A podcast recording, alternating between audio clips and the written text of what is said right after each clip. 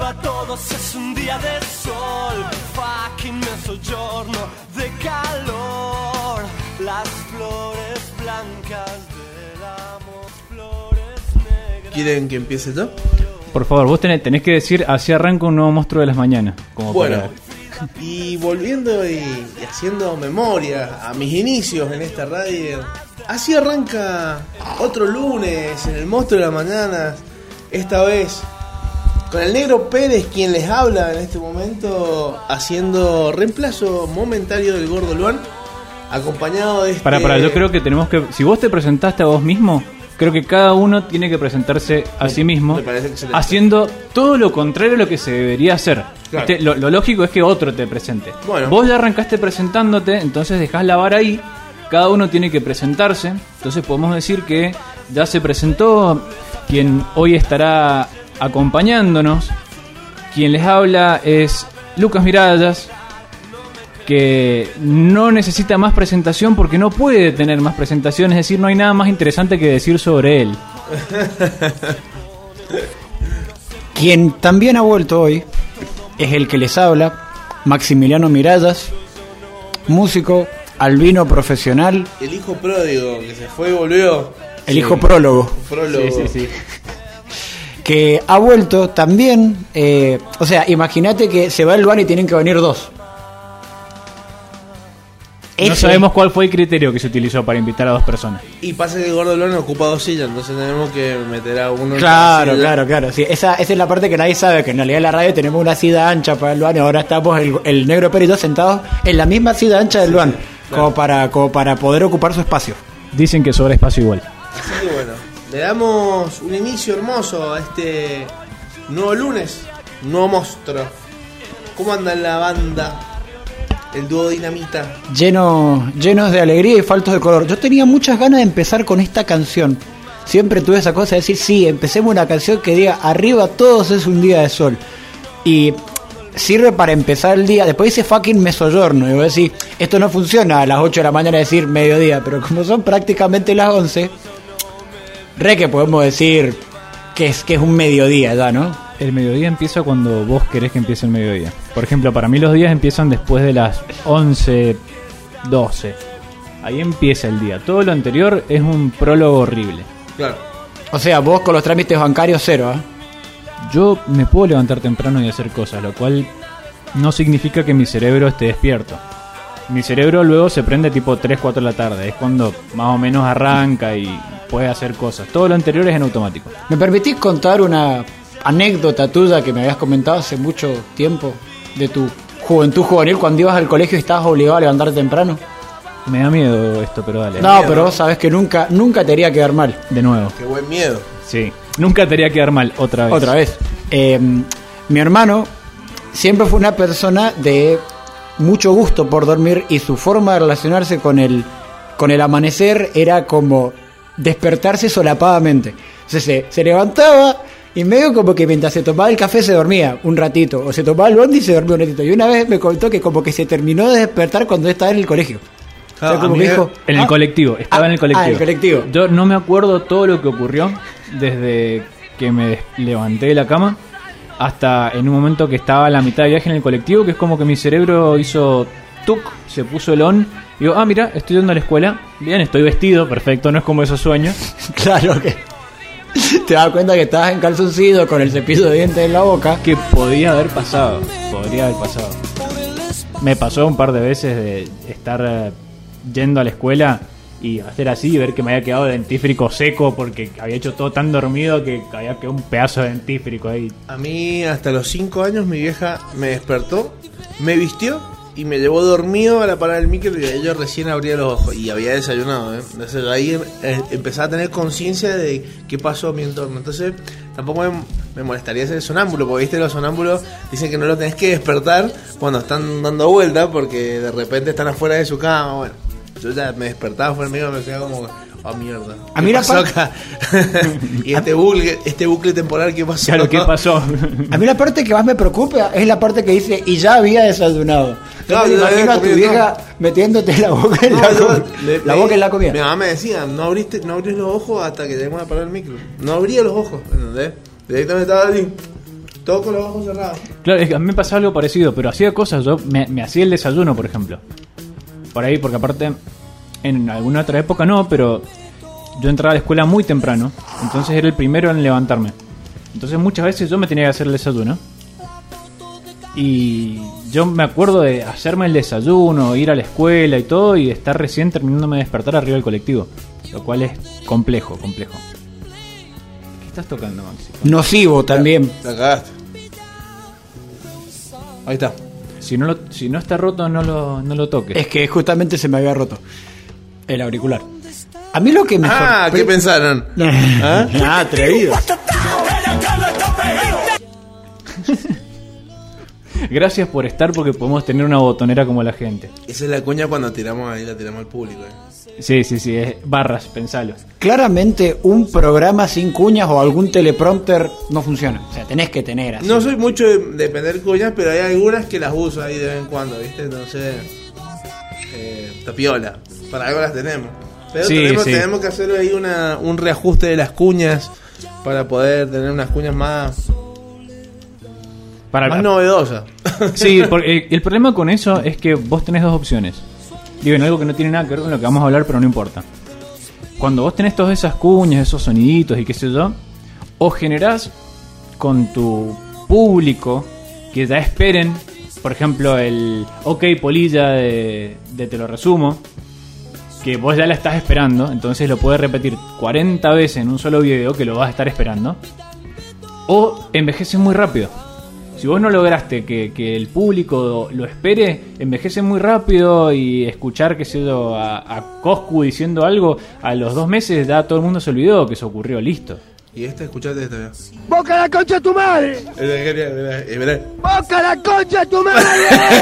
Eh, mundial. Es boludo. como el de Vamos Newell, o sea, es- Claro, son esas sí. cosas que, que por ahí hay gente que ya ni recuerda que eso existió y en su momento lo, escu- lo escuchaba en todos lados. Yo creo que la existencia sola de esas cuñas a mí me da la idea de que hay que hacer un programa deportivo solo para usarlas. Me dieron un mate vacío, es todo lo que voy a decir. Oh, no, eso está. Oh, Me dieron un mate vacío, viste que muy mal. arrancamos y fue, che, esto ya terminó. Muy mal. Bueno, empezamos y ya terminamos. Sí, a ver, ¿y por qué querías a Fito Páez? A ver, contame. Volviendo un poquito así al tema musical. ¿Por qué queríamos a Fito Páez?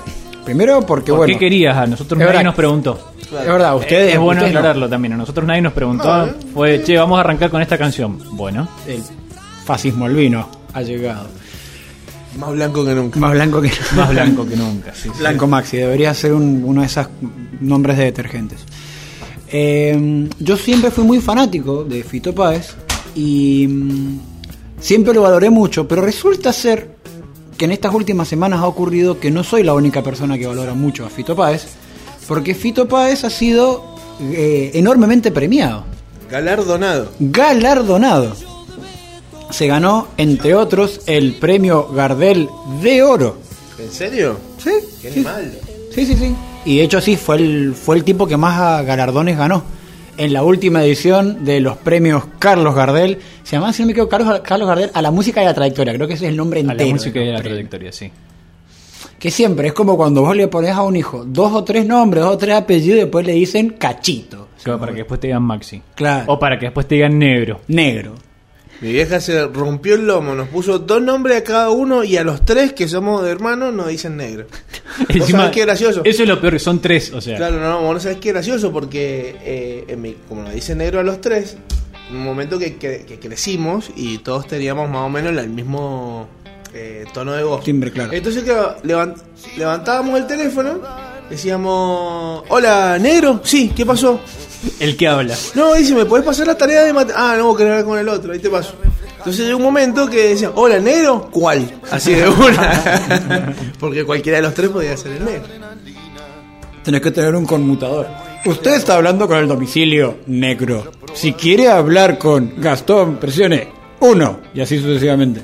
Claro, claro, ese hubiese sido ahí el. Más el fácil. éxito. Sí, totalmente. Igual, ustedes son tres. Les pusieron tres nombres a cada uno. No, no, no. Nos pusieron dos nombres. Yo me llamo Pedro Gastón. y mi hermano se llama Julián Augusto y el otro se llama Federico Benjamín. Y a todos nos llaman por el segundo nombre, excepto en el colegio. Nos llamaban por el primero, Obvio. hasta que yo le decía, no, Pedro es mi papá. Y mi hermano, sí, algunos que le dicen Julián, otros Le dicen Augusto. Pero no, yo le claro, no, a mí me decía Gastón. Es que Sí, a mí, conceptualmente. aparte, para mí, Pedro Pérez es el nombre central del ascenso. Perdón, vos sos nueve del ascenso, ponele, y puedes ser el negro Pedro Pérez. También sí, sí, convengamos- goleador histórico de, de Atlanta puede ser tranquilamente. Pedro Pérez también puede ser como la traducción eh, del- del castellano ibérico de España de Peter Parker. O sea, Pedro Pérez, el hombre araña en España. Claro. Puede ser. Sí, sí, sí, tranquilamente puede ser Pedro. ¿Quién sos? Spider-Man. Porque aparte se, se rige. Spider-Man tercermundista, el Sí. tarántula. El tarántula. El araña pollito. Las increíbles aberturas de Pedro Pérez y su telaraña misteriosa. Bueno, hablemos un poquito más de Fito Páez. Eh, así que fue galardonado y, y ahora pasa a ser el artista con más premios de la Argentina, ¿puede ser? Si no, lo vamos a decir igual. Porque Ah. hay algo muy importante en un programa que es que no importa dar mala información, lo importante es estar convencido cuando uno lo dice. Bueno, Así que a partir de este momento, Fito Páez es el artista más galardonado De los premios Gardel. de los premios Gardel en la historia de los premios Gardel. vamos, Period. Fito. Sí, Vamos, sí. Fito, vamos. Así que felicitamos en este espacio a Fito Páez. Le mandamos un fuerte abrazo. El otro día estuve hablando con Fito Páez, me dice, ¿cuándo va a venir acá? Me dice, nos comemos unos gatitos. Hoy te comen gatos en Rosario. Es rosarino, hincha de central, firme, digamos. Eh, sí, sí, sí, capaz tiene esa dieta, qué sé yo. Yo, escúchame, te- me he hecho amigo de un rosarino y le pregunté, che, ¿qué, qué tan verosímil es esto? ¿entendés? No, no, me dice, es verdad. O sea, Aparte, siquiera es que no es verosímil, es claro, sí, sí, no, ni, ni- ni me la careteó, ¿eh? Me dice, No, no, no, no. sí, es verdad. Y es más, estoy totalmente convencido que hay gente que sigue comiendo gatos, me dice. Sí, sí, sí, sí, sí, es como los peruanos comen palomas, eh, palomas porque les gustan. O cuyes. Ale, los cuyes no te la pareja. ¿Vos no sabías? Los peruanos comen cuyes. Claro. Pero es que Ay, allá no. lo- lo- los cuyes andan por todos lados, ¿eh? Como, si- dicen, no sé, pollo. Los puedo no están por todos lados acá, negro. Claro, ¿cómo que no? Bueno, a vos porque vos sos muy del conurbano. El conurbano Mendoza.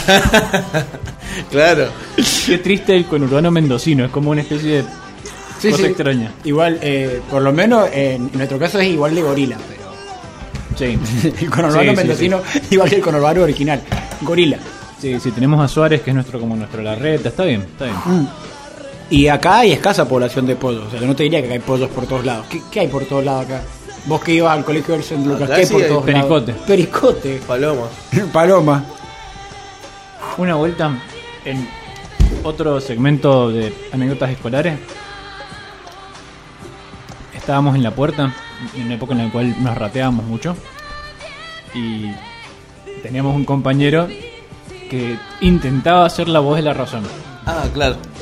Era de esas personas que siempre a principio de, de trimestre se compraba un cuaderno y decía, no, este trimestre me pongo las pilas. Ah, no, no, no. No, no voy a estar como el trimestre anterior que, que no hice nada. No, este trimestre me pongo las pilas y nosotros éramos la voz de, ya fue, si nos vamos a llevar toda la materia, dejar de romper los huevos. Entonces estábamos en la puerta tratando de convencer a esta persona que se ratee con nosotros. Y no, que vamos, que dale, que cosa. Aparte tenía que ser todo muy express porque era llegar hasta la puerta, hacerse el boludo y tenía dos o tres minutos. Entre Claro. que llegabas, te encontrabas con tu amigo, che, no entremos, sí, no entremos, chao, tomando el palo. Entonces era una conversación muy rápida. Y estábamos debatiendo, el chabón a punto de entrar y pasa un pericote por enfrente nuestro. Y por algún motivo él lo tomó como una, Como señal, una señal. y dijo, no, yo creo que hay que ratearse hoy. Ah. Y si viste una rata. Claro, dijo, vi una rata, yo me tengo que ratear. Igual, yo en ese caso, teniendo en cuenta el tamaño de la rata, de hecho, que sí, que capaz de ser una mansa rata, una rata increíble, Sí, sí. digamos. O sea, Una rata de gato. Claro, era. Tenía un gato de mascota, de hecho, creo, esa rata. Bueno, hablando de ratas y gatos, esto voy a decir no- una información que no tiene nada que ver, pero en el centro hay una plaga muy grande de pericotes. No sé si sabían. Sí, sí. No sé si se han dado cuenta.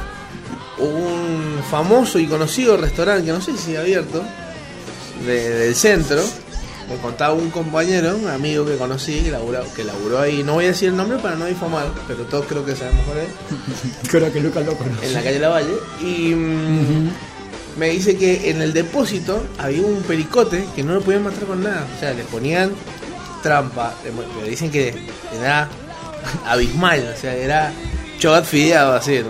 Era- áspero. Momento Era- radial de sí, El sí. Negro Pérez haciendo Sí, era un gesto con las manos. sí, tamaño baño, onda cuca, a la grande le puso cuca. Bueno, era grande la rata. Y le habían puesto el gato. Porque era áspera. ¿no? Bueno, le hacía frente a los no, no, Dicen que no se metían los gatos adentro directamente. Ah, no. No, no. Y era una sola, era una sola nada más. Y dice que una vez le dicen anda al fondo a acomodar no sé qué, pero ten cuidado con el gato. Y el dice, el gato esperar, no sé, un gato. No, no, no, claro. Y si el chavo estaba corriendo, y apareció un pericote, pero que parecía un caniche toy, pero trucho grande así. Y que no solamente se apareció, sino que no salió corriendo, se parió en dos patas, así, y lo miraba, como diciendo, ¿Qué onda, A ver, amigo? ¿te va a animar? claro, ¿qué vas a hacer, loco? ¿Te sentís zarpado? Estás re zarpado, hermano. El chabón se dio media vuelta y se fue. Y le dice a la encargada, che, me acaba de cruzar con un pericote, pero el más grande que vi- Ah, es el gato, dice. Ya le pagaban los aportes al bicho, ya está. Claro, ya está, sí, de- sí, de sí. parte. No lo podían echar porque le tenían que, lo tenían No que tenía que indemnizar. Claro, dice, gracias a él no tenemos cucaracha, por lo menos. Está bien, está muy bien. Igual el, el estado de los de los resta- de varios restaurantes céntricos da mucho que desear. Sí, sí. Como persona que trabajó varias veces en, en cocina, me ha tocado ver cosas. Igual, y aparte la primera vez que trabajé creo que tenía 17 años. Entonces Claro. yo era un joven y una vuelta, por ejemplo, me dijeron, che, ¿podés ir a ver el pan rallado? Y vi que el pan rallado estaba lleno de cucarachas. Y era como, ah, sí, es normal. O la mejor que me pasó fue hablando de pericotes, una vuelta que estábamos trabajando y veo algo luminoso que cruza por la cocina a gran velocidad. Era un pericote de Super Saiyajin, me muero, Sí, boludo. sí, sí, no. Era un pericote que se había prendido fuego. que salía de atrás del horno. Claro, estaba dentro del horno cuando lo Claro, prendieron. estaba dentro del horno cuando lo prendieron. Y no sé, porque yo estaba laburando, entonces no, se sienten ruido y quilombo. Y escucho acá en el horno y veo algo que pasa a gran velocidad hacia no sé dónde. Digo, ¿qué fue eso? Ah, parece que había algo dentro del horno. Pero aparte con una naturalidad. Yo era un joven de 17 años que era como, ¿dónde estoy? Claro. ¿Por No- qué? ¿Por qué? O sea, ahí pensás que te va a contagiar de 70 millones de enfermedades al mismo tiempo solo por agarrar una cuchara. Yo me pasé todos los, los- los meses que laburé ahí comiendo pasta. ¿Por qué? Porque la hervía. Entonces me parecía la mejor forma de comer algo que sabía que estaba bien preparado y que no tenía nada extraño. Entonces era bueno, ¿qué puedo comer? Pasta, porque Yo- sé que yo la estoy hirviendo. Yo solamente trabajé en un lugar que teníamos. eh, aparecían de vez en cuando unas cucarachas. Pero de vez en cuando. Igual hay una regla de, de bromatología que se- según el. decir. No, no, no. Según el, el- el bicho que vos veas, tipo plaga, son las cantidades que hay que no estás viendo. Claro, exactamente. Ah. por ejemplo, Por ejemplo, si vos ves una cucaracha, es muy probable que haya 30 cucarachas más dando vueltas. para- podemos hacer como una escala de decir. No, pero que existe, no, no, que- no podemos, eso, podemos hacer. por eso, Claro, es- es- es tal cual. Si vos ves una rata, es más probable que haya tres ratas más. Así, Bien. ¿entendés? ¿Aumenta? No, y bueno, pues, Si ves un murciélago, las si ves a Sergio Denis, así. la- las hormigas, ponele, sí, si ves una hormiga, es muy probable que haya un hormiguero grande, o sea, de 300, 400 hormigas por ahí dando mínimo, ¿entendés? Pero si hay un hormiguero, eh, los hormigueros son ásperos. La, la lógica que yo creo que tiene eso es que decir, la- las plagas usualmente se manejan como en ambientes escurridizos y oscuros. Si ya llegaste al punto de ver una, es que ya hay un montón que están copando lugares que no se ven. Claro, exactamente, exactamente. Wow. Exactamente. Y ustedes dos, que los dos han trabajado en cocina, han visto muchas plagas. O sea, podemos. Más plagas que Egipto hemos visto. Mira, ratas una sola vez y, y- y la hicimos bosta. O sea, apenas nos percatamos de que puede haber- haber una, la, la- la hicimos bosta. Y nomás empezamos a comprar y no llegó al tamaño del gato, por suerte. Pero, pero las cucarachas en el centro es inevitable, Sí, loco, sí. es inevitable. Y eso que están en lugares que hacían desinfecciones cada dos semanas. Era muy, era muy, son muy heavy, loco. Hay algunas que son muy ásperas. Yo tengo la sensación de que el problema en lugares como el centro es que como hay cosas que ya no podés refaccionar, hay grietitas o, o espacitos que te quedan hasta dentro de los mismos edificios, entonces es imposible. No, pero olvídate. Es imposible. Escuchame, Imagínate que, por ejemplo, una rata puede pasar por debajo de una puerta. O sea, pu- puede. lo- donde- si le pasa la cabeza, pasa todo el bicho. ¿Entendés? No hagan ningún chiste. No hagan ningún... No, no, no, ya los estoy pirando, no. Lo, lo dejé muy. Tírenlo. Sí, Quedó, sí, quedó, sí, quedó sí. muy, quedó muy picando en el área. Lo, lo Claro. tienen que tirar. lo Quedó que muy tirar. picando en el área. No, aparte ya dijiste si pasa la cabeza y, y encima después ahora lo tienen que tirar. No, señor, por Sí. favor.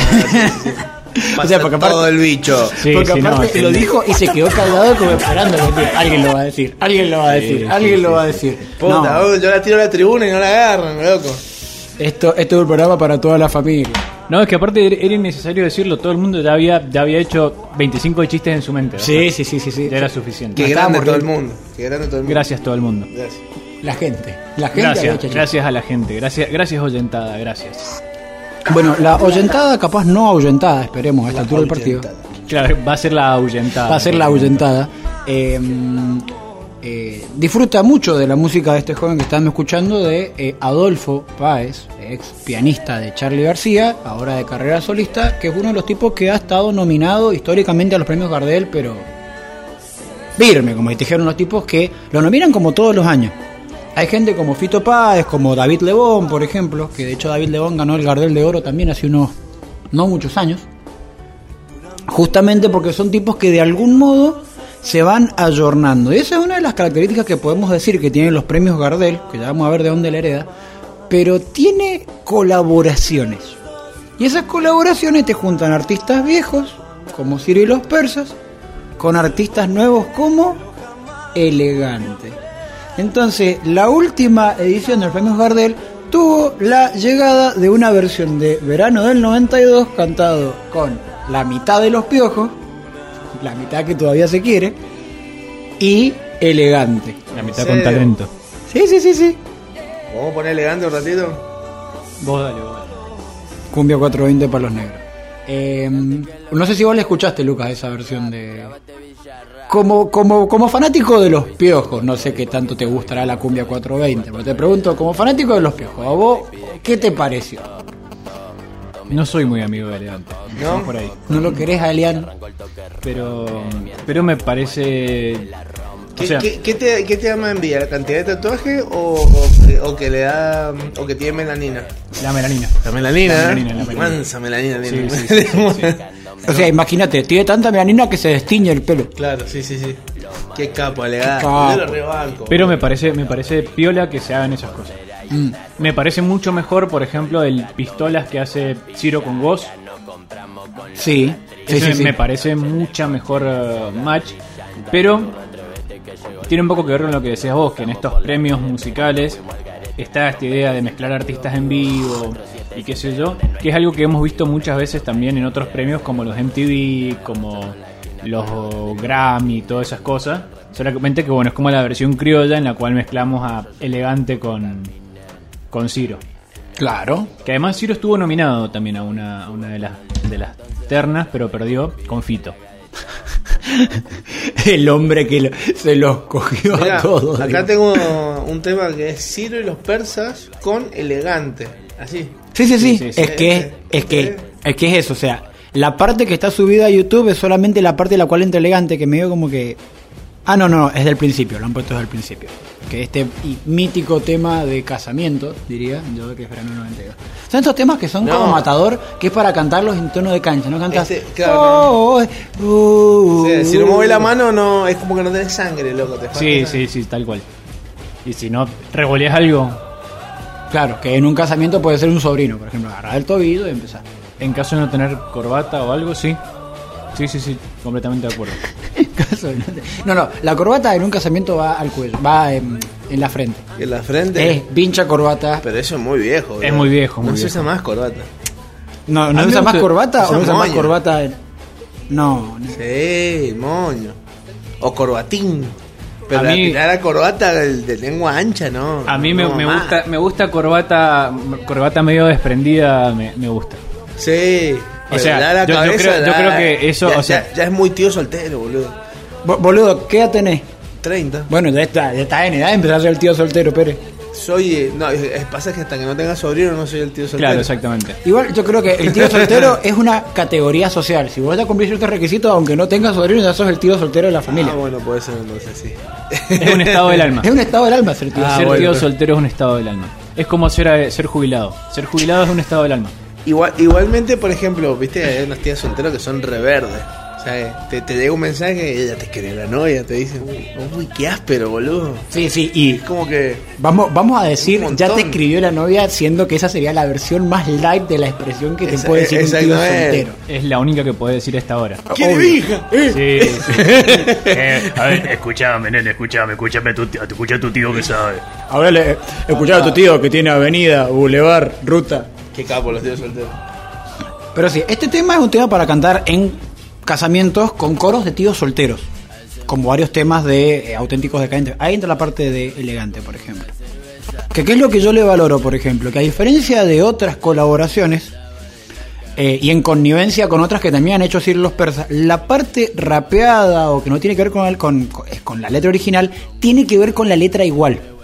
No es como que en verano 92 con la misma base elegante se pone a cantar sobre que, no sé, sobre que en el barrio se pintó, pintó mansa joda.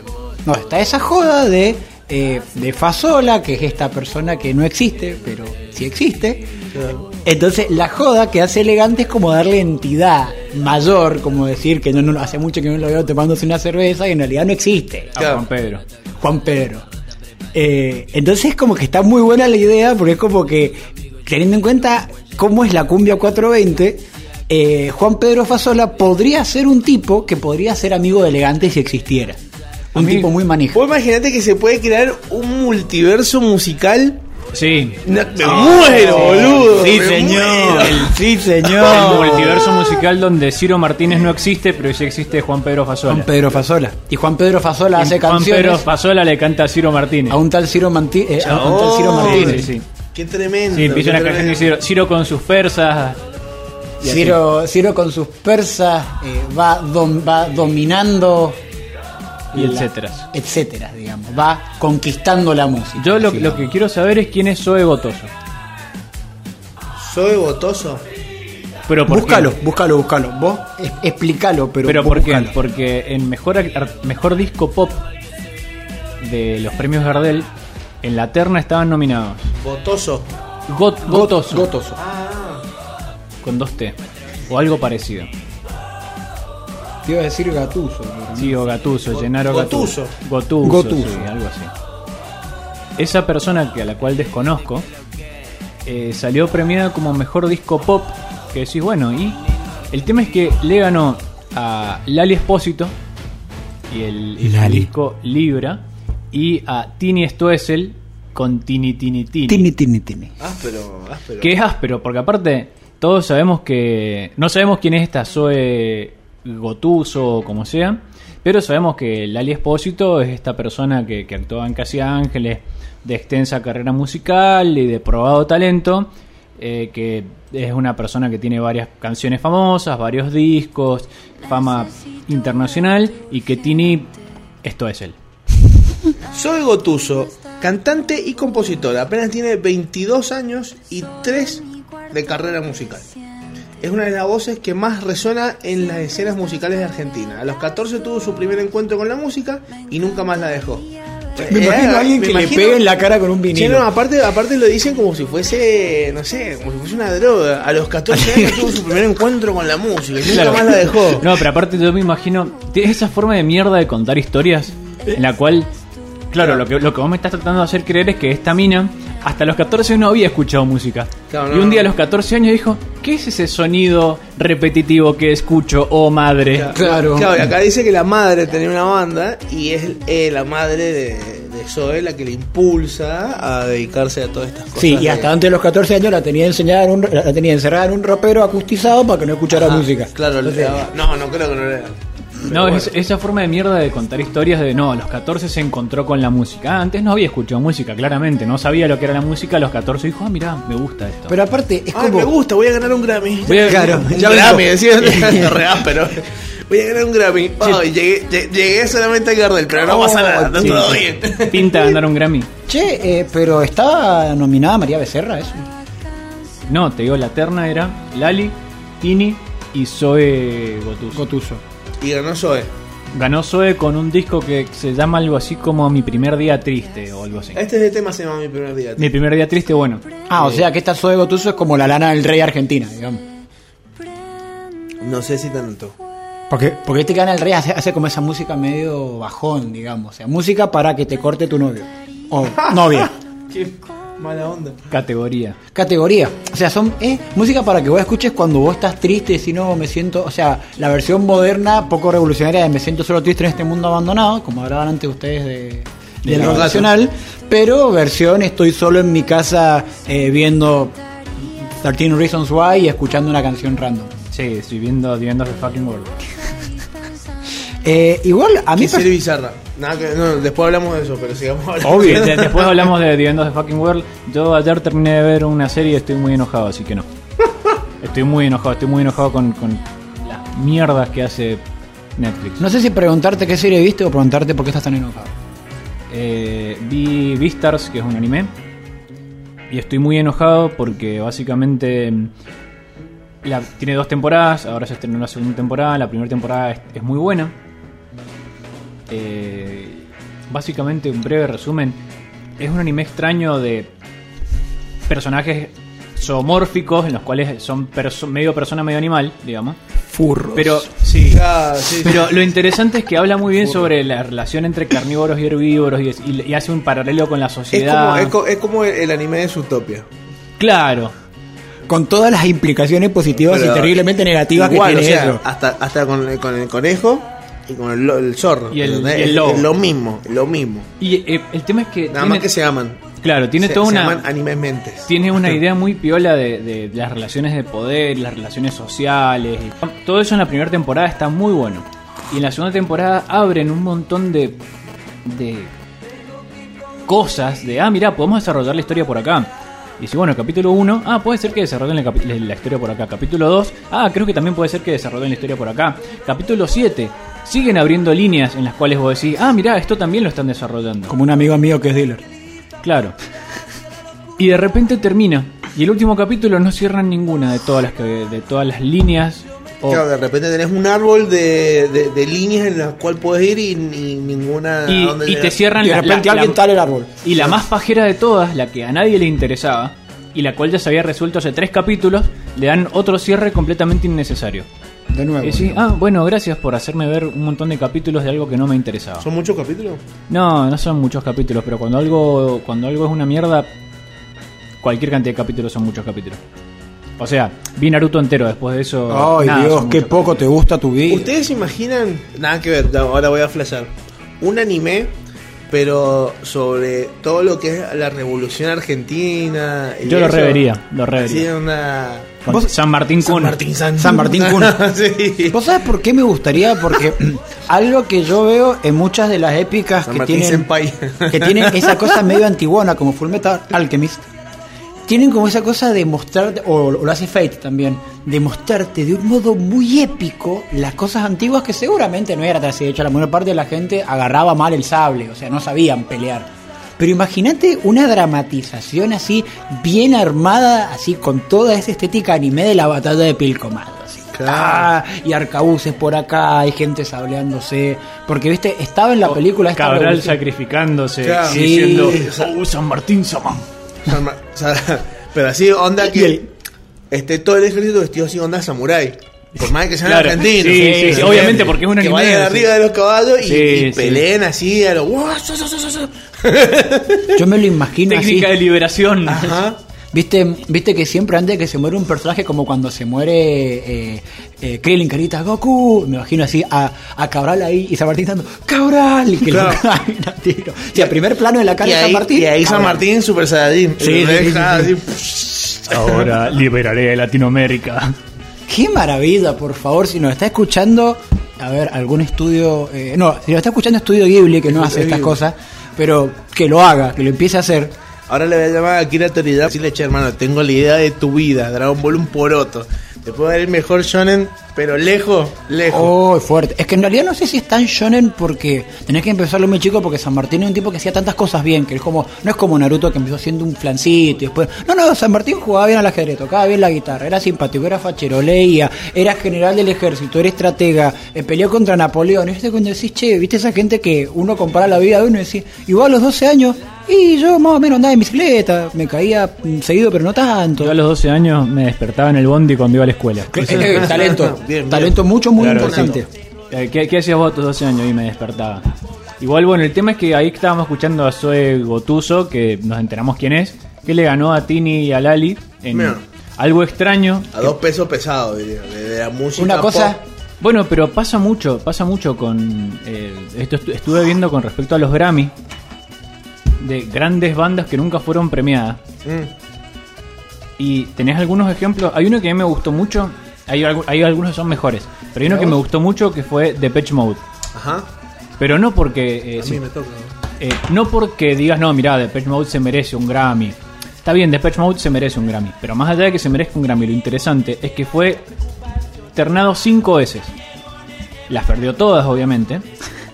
Pero además, lo más extraño de todo, todos sabemos que Depeche Mode es una banda de los 80. Aparece en los 80 y el boom es en los 80. Con Personal Jesus, Enjoy Sí, the sí. Silence, etcétera. Bueno, de sus cinco nominaciones, cuatro fue después de los 2000. O sea, no solo que perdió todas las que lo nominaron, sino que en su mejor época ni siquiera lo nominaron. Claro. Es como el DiCaprio de la música. Es como el DiCaprio de la música. El, yo creo que igual el DiCaprio de la música es Queen, Fuerte. que tampoco tiene un Grammy. no, le dieron un Grammy, pero le dieron, o sea, es como, Te dieron el Grammy a la trayectoria. que es claro, como- que es como la medalla por participar. y aparte le dieron un Grammy a la trayectoria como en 2007. Eh, no- Ni, ni siquiera, perdón, le dieron un Grammy a la trayectoria. Los pusieron en el hall de la fama de los Grammy, que es distinto a que te den un Grammy. O sea que no le dieron Grammy. O sea, lo que pasa mucho con los, eh, con los premios en general es que a los tipos que no premian nunca, pero nunca, que de eso ya si querés después metemos un par de ejemplos, después les dan un premio a la trayectoria cuando ya no tocan. De hecho, eh, A a- partir de los 2000 empezaron a hacer mucho eso. Fue Sí. como dijeron, che, se nos pasó Queen, se nos pasó... se nos pasó Zeppelin, se nos pasó The Who, tenemos lista larga. Eh, la mina esta, la que es cantante de disco, creo que es eh, Donna Summers, Donna Summers. creo que tiene, no sé, como 14 nominaciones. No, no, nunca. Yo te quedé como decir, no es. Bueno, a ver, un exponente chiquito de el- del- del disco, como Bonnie M. No, no, no, es Donna Summers, es una de las voces más emblemáticas del disco.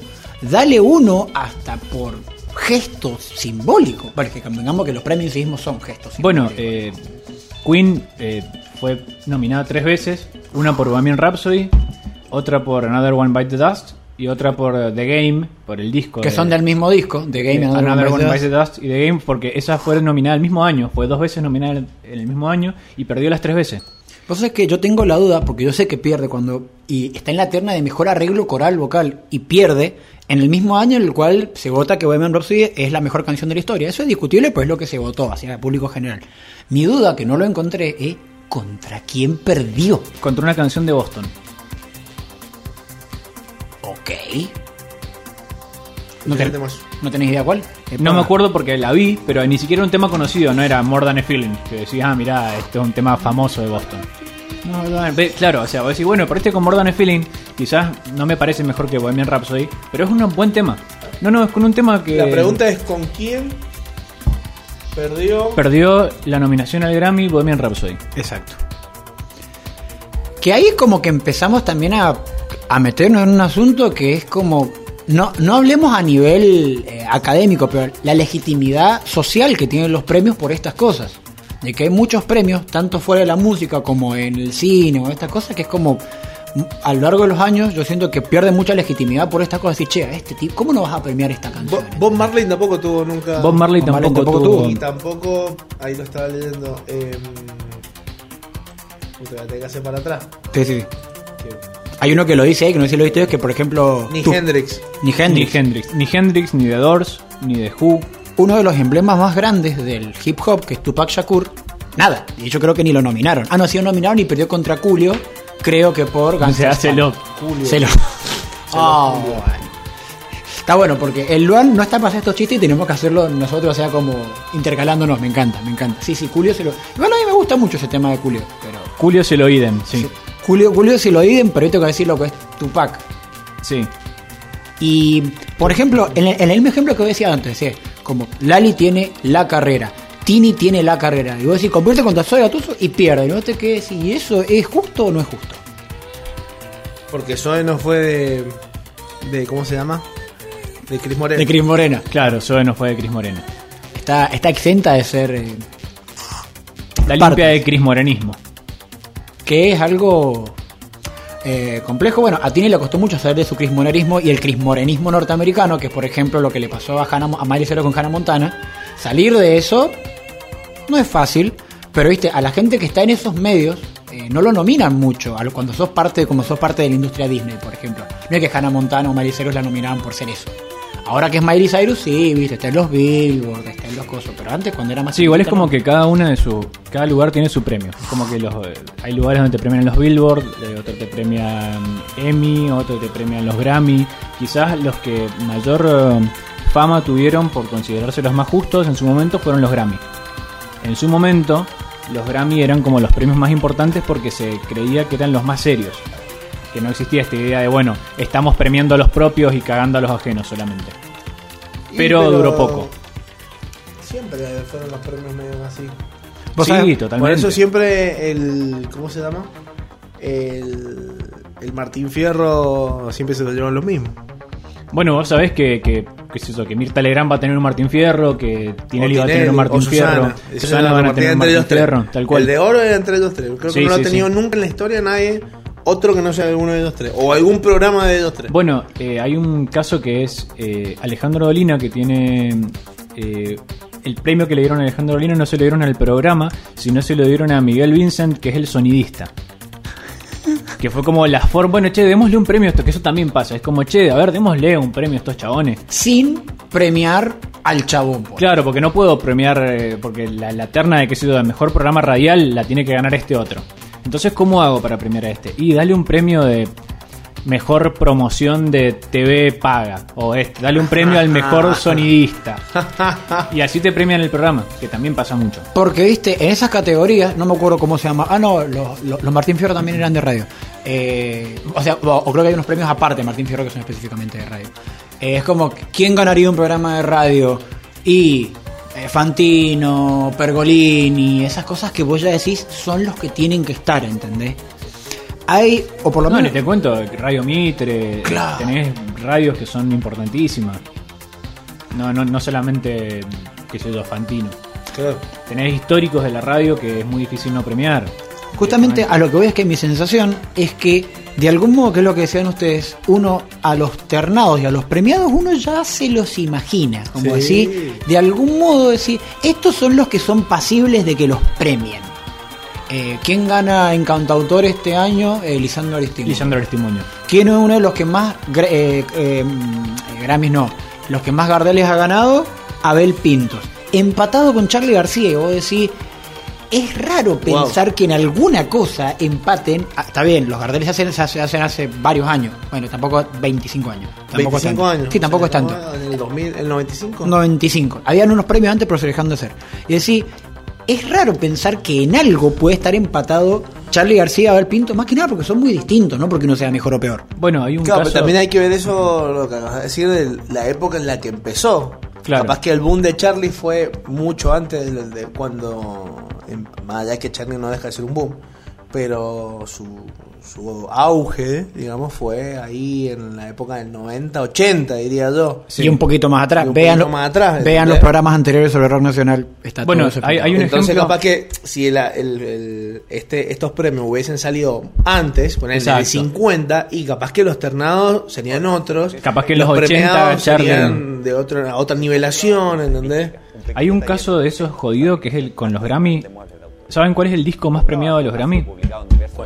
A ver, tiren. ¿Cuál les pa- parece? Uno, uno de Elton John. Uno de Elton John, dicen por aquí. Maxi. Un- el disco más premiado. Estoy pensando como en discos muy premiados como Thriller, que los premió hasta la madre, ¿entendés? Pero como lo planteaste así... Vos decís no va a ser thriller. Claro, No, no, no, no, no. va a ser algo tan obvio. digo. Mm, Bueno, vos sabés que Elton John tiene está dentro del segundo disco más premiado junto con Thriller. Thriller el primero. No, el primero es How to Dismantle an Atomic Bomb de. YouTube. De YouTube, mirá. Es el disco más premiado de la historia de los Grammy. También Que le gana justamente a Thriller y le gana a un disco de, de Elton John y le gana también a un disco de Beyoncé, que por cierto Beyoncé es la artista conocida con más Grammys en la historia. la artista exclusivamente cantante. Claro, artista conocida porque sí, tenés un- hay un par de, de- de productor, cantante, director, compositor que ha juntado Grammys desde diferentes, diferentes lugares. Claro. Entonces, es- no es la más ganadora, pero es la tercer más ganadora de Grammys y es dentro de la lista de los primeros 10 la única que es solamente cantante. Normalmente los Grammys han premiado en la historia mucho más a autores, compositores y directores Ajá. Y que productores, y- y- fundamentalmente. y productores fundamentalmente. De hecho, eh, lo charlamos más temprano. Eh, los primeros dos Ah, ahí está, ahí está, vamos a hacer eso. ¿Quién te parece a vos, negro? Es lo que ya lo sabemos. ¿Quién te parece a vos que es el tipo que más Grammys tiene en la historia? ¿Y qué te parece que hace aparte? Y ahora con lo que me está diciendo es algún productor áspero que haya tenido varias bandas o cantantes a, a su merced, digamos, para producir. Que obviamente no voy a saber el nombre. Pero si tendría que elegir un artista, creo que iría de vuelta a Elton John. Elton John tiene, pero no tiene tantos como estos dos, que el segundo vamos a decirlo porque es más conocido. El segundo es Quincy Jones, que es el productor, es más famoso por ser productor de Michael Jackson. De hecho, Quincy, Quincy Jones es el productor de Thriller. es el productor de Claro. Thriller. O sea, entre produjo casi todos los discos más conocidos de Michael Jackson, creo que también produjo Dangerous y etcétera. Pero Jones. Ahora, el primero, primero, ¿cuál es, Luca? El primero es un tal Sotl de apellido. George George Sotl. Y decís, ¿quién es George Sotl? Es un húngaro nacionalizado británico que es compositor, productor y director de orquesta. O sea, el chabón le pueden dar Grammys por lo que sea casi. Claro, yo lo he decir, uno que ve los Grammys de algún modo, ¿no? O sea, cualquier ceremonia de premiación la ve como una legitimación, un galardón merecido al esfuerzo. Y vos ves que los tipos que más los ganan son gente que uno. O sea, capaz nosotros, porque estamos metidos en el ambiente radial musical y nos dedicamos a estudiar estas cosas, sabemos quién es Quincy Jones. Nosotros sabemos quién es Quincy Jones. Y Al menos de nombre. Si, por ah, sí, me suena Quincy Jones. Ahora, el tipo que ve los Grammy, porque creo que ninguno de nosotros tres ve los Grammy, tipo que ve los Grammy, vos le decís, ¿a vos quién te parece que es el que más eh, galardones ha ganado? Michael Jackson te va a decir, o alguien Sí. así, así. Eh, hasta te diría Queen, aventurando, decir en las bandas, los Rolling Stones aventuraría. Claro. Y de repente decís, no, no, George Suttle. Y el segundo, Quincy Jones. Y te queda como, ah, bueno. Y ahí también ves que hay una relación, por ejemplo, la- un- la- una de las mujeres que más Grammys ha ganado es Beyoncé. Y uno de los hombres que más Grammys ha ganado es Jay-Z, que fue no solamente expareja de Beyoncé, sino que fue su productor durante muchos años. Entonces vos te quedas como decir, de vuelta, los ¿Choqueados? choqueados. ¿Choqueado? Los ternados y los premiados son gente como que tiene todo que ver. De hecho, más allá de que yo lo quiero, tampoco es casualidad que Fito Páez haya tocado una vez inaugurando la Copa Libertadores. Claro.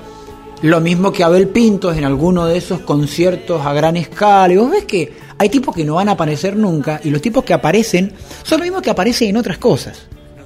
Bueno, el caso de los redondos con, con los Gardel o lo que te dije más temprano de Santolada. Que Santolada ganó un premio por la banda sonora de, de Last, The Last of of Us, Us 2. Sí. que la hizo Santolada. Pero aparte, medio que gana un premio porque es como, che, hay una premiación musical, hay que premiar a Santolada. No, no, igual. ¿vos, eh, ¿lo, lo has jugado el juego? Escuché algo de la banda sonora. No he No, jugado no. el juego, vi un par de gameplays. más. Una animalada. Yo solamente jugué el claro. 1 y es muy bueno como... eh, que yo, yo creo que, que- que es algo muy difícil.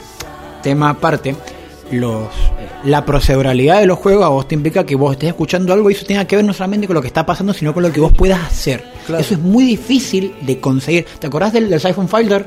Sí. que cuando vos estabas caminando solo había una había un sonido y cuando te encontrás enemigos eso mutaba levemente para un tono de combate bueno eso el de Last of Us 2 lo hace y lo hace muy bien, viste, cuando hay escenas de combate entran más tambores, Claro, se vuelve sí, como sí, más... sí. Entonces está muy bien hecho. O sea, yo creo que más allá de todo lo que se ha dicho de estos programas y con razón sobre Santolaya, es cierto que el tipo hace cosas muy bien. Está No, no, bueno yo, la yo música. no, no niego el talento Una de cosa no quita la otra. pero- Claro. Pero no, no le daría, si hiciéramos los premios rebeldes, yo no le daría. ¿A Santolaya? Hay que hacer los pre, por favor. Igual, po- a ver, podríamos hacer un pequeño ejercicio de los premios rebeldes. A ver. Por ejemplo, vamos a hacer dos o tres. A ver, Dale. vamos, vamos a probar qué Dale, dale, Categorías. Categorías. Ok. La idea me parece que si, si les- si- porque somos tres, entonces cada uno puede ternar un artista y vemos después si premiamos o no premiamos, pero ya que somos tres y que normalmente se hacen ternas, que cada uno de nosotros diga, che, me parece que en esta categoría tendría que ser premiado tal. ¿Podemos hacer categoría random o tiene que ser solamente sobre música? No, la categoría es absolutamente tema libre. Premio Estos- rebelde. Estos son los premios rebeldes. Premio rebelde. Amé. Podemos pele- eh, premiar, no sé, al, al peinado más loco de, de la historia. Por ejemplo, decís, voy a, pein- eh, voy a premiar al mejor peinado. ¿Mejor o más loco? Cualquiera de los dos, Eh, eso es criterio. Implica, claro, eso Claro. es cada uno. Criterio, cada uno, cada uno premia lo que quiere, justamente ese es el chiste. Bien, me gusta. Empecemos con esa. Dale. Lucas. A ver. Por ejemplo, yo para mi terna eh, pondría a los Beatles. ¿Por Como qué? Mejor peinado. Como mejores peinados. ¿Por qué? Porque hicieron famoso un corte de pelo, básicamente. Automáticamente un montón de gente quería tener flequillo. Y un peinado bastante poco estético. No es que hizo una. No, algo muy, muy poco estético lo hicieron. Marcaron una muy tendencia, famoso. sí. Marcaron una tendencia muy Marcaron importante. una tendencia, me encanta. ¿Negro? Yo creo que elegiría Bowie. Es muy bueno, es muy bueno. Sí. Yo la voy, yo voy a tirar, pero la voy a tirar al, al, eh, a las gradas del otro estadio. Peinado que parece así súper raro y súper icónico. JJ Ocoche en el 2000 que tenía No, señor. las dos, los dos plantines en la cabeza. JJ Okocha. No, no, pero tienen, que, ser- fútbol. tienen que ser música, claro, tiene que ser gente que haga música. Podemos, Ah, bueno. podemos premiarlos por cosas no musicales, Bien, pero tienen que ser músicos. Claro, está bien que tenga la quena, pero la tiene que tocar. Claro. Está bien, está bien, está bien. A ver, un peinado que me parezca súper icónico. Mm, o sea, porque me gusta mucho lo que han hecho ustedes y como que sí, al tipo los reconoces por el pelo. Exclusivamente por el pelo. Eh, Donna Summers. Donna Summers. El Donna. Yo igual le, voy a dar mi voto a Bowie, creo que... que- Yo creo que, yo creo que Bowie es como. Igual podemos hacer menciones honoríficas, como por ejemplo eh, Slash. Slash con sus mechas Uh, rulas. Slash, Ah, sí, una sí. buena mención honorífica. Sí. Kiss, para mí Kiss merece, Las de Kiss también. merece una cuestión... Sí, que eso es más de lo estético puntualmente, porque eso ya es si tenía la ropa, tenía pintada la cara, y aparte no sé si sabían, pero cada pintura de cara representaba un personaje distinto. Claro. Sí. El guitarrista era Rocketman, el baterista era Raccoon Man y así, digamos. Y tenía, el baterista tenía, que pobrecito, ¿viste? Cuando decís, bueno, tenemos cuatro pinturas de cara, ¿cuál te tocó? Vos tenés que ser el hombre mapache. Decís, la puta Sí. madre. A ver, tengo otra, otra terna. Sería peor disco de una buena banda. Me encanta. Como para que piensen, digan, che, mira, esta banda me encanta, pero esto que hicieron Qué fue disco una tan malo. porquería. No vale poner a Led Zeppelin, por ejemplo.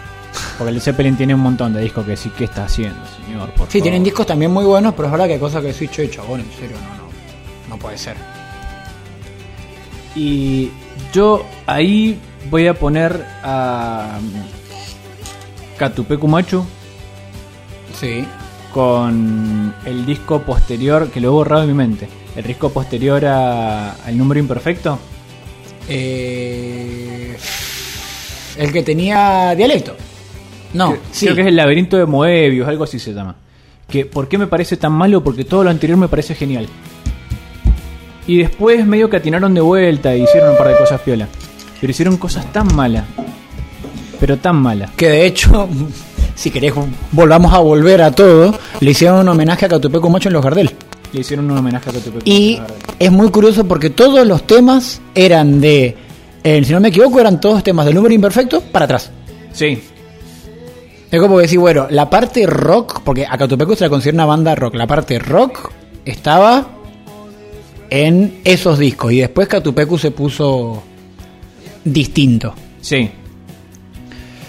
Eh, yo ahí tengo un problema porque hay muchas bandas que me gustan, Pero es como que te dijera, hay cosas que yo te diría, por ejemplo, hay un par de discos, yo sé que en esta no va a coincidir ni media, hay un par de discos de Björk que me parecen buenos, pero hay un par de di- discos de Björk que me parecen insoportables. O sea, no es que me parecen feos, me parecen Claro, no, no, pero es otra cosa, porque, insoportables. porque por ejemplo, Mika Tupeku es de mis bandas preferidas. Y me gusta casi todo lo que hacen, pero eso me parece horrible. ¿Entendés? O sea, es como que hay una diferencia muy grande. No es, che, esto me gusta, esto no me gusta. Es, che, mira, esta banda la rebanco. Pero esto me parece que estaban en una época de... Mira, eh, esto ya es demasiado una opinión muy, muy conocida. Pero en un momento Guns N' Roses, que es una banda que aunque no me gusta, respeto muchísimo, me parece que está bueno lo que hacen, eh, sacaron un disco doble que ni siquiera me acuerdo cómo se llamaba. Pero, viste cuando decís, en serio, es el primer disco que escuchaba de Guns N' Roses. Dije, che, no me gusta esta banda, pero me voy a tomar. Y justo escucho un disco que me parece horrendo. Y cuando veo una reseña de Guns N' Roses, justo es el disco que todo el mundo considera horrendo. Y así como, oh, loco. Claro, justo empecé por acá. Y si puedo decir opción, eh, cuando empecé a escuchar algunos de los últimos discos de Fito Páez, como creo que Adolfo, Música para Aliens, no me gustó, pero ni un tema, ni uno, ¿entendés? Lo comparo con Euforia o El amor después del amor, que yo te escucho absolutamente todo el disco y me parece sublime. Y digo, che, loco, ¿en serio por qué? ¿Por Otra, qué tan otra feo? categoría, esta es una categoría profundamente personal, que es revelación. Pero, ¿cuál es el sentido de esto? Que cada uno diga, che, mira, yo descubrí esto. Este año, realmente, queda, mira, esto para mí merece premio revelación. Diga, che, mira, esto no lo conocía y resulta que está bueno. Puede ser, che, hace un año escu- descubrí los Beatles. Bueno, está bien. No está mal. Es tu nominación. Por ejemplo, yo nominaría a Alesana. Que. Sí, porque Metric y Silver and Pickups ya fue el año pasado. Que fue muy importante. El año pasado me envicié muchísimo con Metric y con Silver and Pickups, que me parecen dos bandas geniales. Pero hace poquito encontré a Alesana que. eh, Va, encontré. Me lo, me lo hicieron encontrar, de paso. Saludo a, a Valentina que me hizo, me hizo descubrir eso. Siempre hay que tener amigos que te... mm, Sí, sí, sí. Siempre, siempre, siempre, siempre está bueno. Y está bueno también tener la amplitud de decir, che, me voy a sentar esto, a ver esto. Claro. Eh, es gente que hace algo que se llama post-hardcore. Que sí, Ah, ¿qué es sí. esto? Es una cosa muy extraña con voces guturales, que es algo que a mí no me gusta. Pero con rock progresivo de fondo. Entonces no es el típico ruido pegarle a la guitarra como si tuviese un martillo, sino es muy lindas melodías con voces guturales. Y es como, che, mira vos qué loco esto, no, no lo hubiese escuchado solo. Claro. Es algo que nunca, que nunca te vas a sentar a decir, che, que, que, que- qué ganas de escuchar esto. No, no, no te pasó. Tal cual. Eh, yo voy a decir una del año pasado que me... ¿Puedo decir una? Una del 2019 que me mató, que fue Rosalía. Sí, sí, sí, sí. Banco. Eh, en el 2020 puedo decir 20 millones, una de las que más me llamó la atención fue Dualipa. porque para mí que le he tenido como mucha negación al pop. Y también te podría decir una que es como que descubrí fuerte a Taylor Swift también en el 2020. Buenas hamburguesas. Buena, buena, buena, buena, muy buena hamburguesa. Y este año, así yo manteniéndome como con el género, te puedo decir que me parece que está bueno porque se me hace pegadizo. No sé si te diría que es buena música, pero lo que hace Lola Índigo me termina como pareciendo muy, pero muy magnético. Y me encanta escucharla para decir justamente, che, ¿por qué esto me parece tan magnético? ¿Entendés? Claro. De decir, che, ¿por qué esto me cautiva? ¿Nunca te ha pasado cuando jugás un juego de decir, che, este juego, que pasa mucho con los juegos para celulares, Claro, ¿viste? Decir, claro, che, claro. este juego es una cagada, pero Pero ¿por no qué? puedo parar de jugarlo. Claro, ¿por qué Sí. no puedo dejar de jugarlo? League of. Legends se llama. Sí. Olvídate. El Dejé de jugar al Apex para empezar a jugar de vuelta al League of Legends. Ay, decís, che, pero si yo sufro y la paso mal, ¿por qué? Claro, claro. Entonces esa cosa que voy a decir, yo les admiro a esos tipos igual que a, tienen veces, esa a veces capacidad. la pasamos muy bien. Sí, sí, sí, sí, sí. Nos cagamos mucho. Sí, hay momentos de cagarse mucho de risa, pero por ahí terminás una partida y vos decís, loco, yo tengo que desinstalar esto ya. Sí, sí, sí. Me estoy perdiendo tiempo. Me está haciendo mal. tiempo y decís, no, voy a jugar una más. Y decís, no, qué buen, qué buen juego. Claro, y después jugás una que sos un crack y decís, "Ma, mansas partidas, tiramos una coreana. ¿Vos te esa que nos tiramos alta coreana? ¿Con el pelito? No, creo que no. Bueno, después le hablamos de eso. Ah, dejame ver con la pica los oyentes. ¿Vos, negro, tenés alguna Sí, mira, algún yo músico que hayas descubierto en este yo año? tengo onda eh, decir así, algo que descubrí que no lo había escuchado, que está hace mil años, y para mí fue revelación y decir, chabón, mira lo que estoy escuchando, es Box Day. Mm. El, eh, específicamente la Biblia, así el disco ese. Hermoso, Tremendo, hermoso tremendo. El primero de Génesis hasta Apocalipsis, una locura. Sí. Y después, como revelación nuevo, el Bizarrap, loco. Una locura. Mm, oh. Es un tonto lo que hace. Bueno, pero justamente la, la idea de la revelación era eso también, que sea las dos cosas, algo nuevo, nuevo, o algo que digas que es nuevo para vos, que digas, che loco, esto me rompió la cabeza y no lo conocía. Claro. ¿Puedo sugerir una terna? A ver, dale, dale. Músicos que hayan de algún modo cambiado de, usted- de estilo, pero que para ustedes ese cambio haya sido correcto. Pearl Jam. Listo, muchas gracias, hasta luego. Me la resumió en cinco minutos. Es que sí, Pearl Jam. O sea, hay gente que empezó haciendo grunge en los 90 y han sabido meter sintetizadores, mezclar eh, con música electrónica. Eh, Eddie Vedder grabó un disco solo con un ukelele. Y Se todo es bueno. Se adaptaron al, al Se han, ido, cambio, se han ido adaptando. Y se animaron. Y se animaron, y se animaron. Que eso está muy bueno. De Cuesta hecho, un montón, porque uno arriesga a perder muchísimo con eso. Porque hay, hay veces que le, le pasa, yo que he sido muy fanático de Linkin Park, de que la banda empieza en un lado, cambia, porque aparte lo digo personalmente como músico, llega un punto que uno, uno se aburre de hacer siempre lo mismo. Uno se aburre. Entonces, si no es solamente tengo ganas de cambiar para ampliar mis mercados, no tengo ganas de cambiar porque me cansé de hacer canciones con los mismos acordes y la misma fórmula. El problema que pasa mucho con la música y también mucho con la industria de los videojuegos, va, y con la industria del ent- entretenimiento en general, que es que la gente quiere lo mismo, pero distinto, pero nuevo, pero parecido al anterior. Y es muy difícil hacer eso. Olvídate. O sea, vos haces algo que es muy parecido al anterior y te dicen, che, te estás copiando. O sea, algo muy distinto y decís, ah, perdiste tus raíces. Bueno, hermano, no, no, no hay forma. Yo en ese sentido banco muchísimo a Radiohead. Porque Radiohead pasó por su etapa grunge y eso.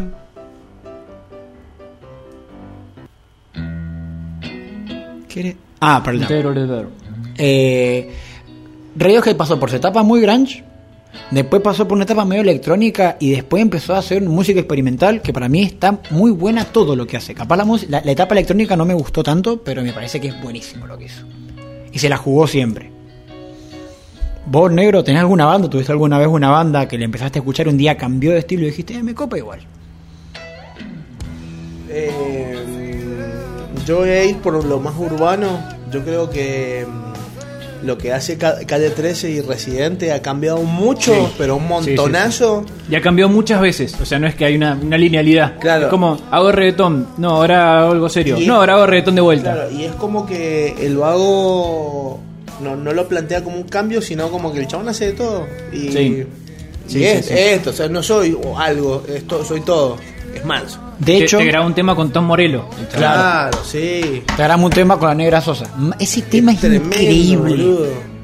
Yo sé que a vos no te gusta Mercedes Sosa, Lucas, pero para mí ese tema está buenísimo. Yo no es que no me guste Mercedes Sosa. Antipatria.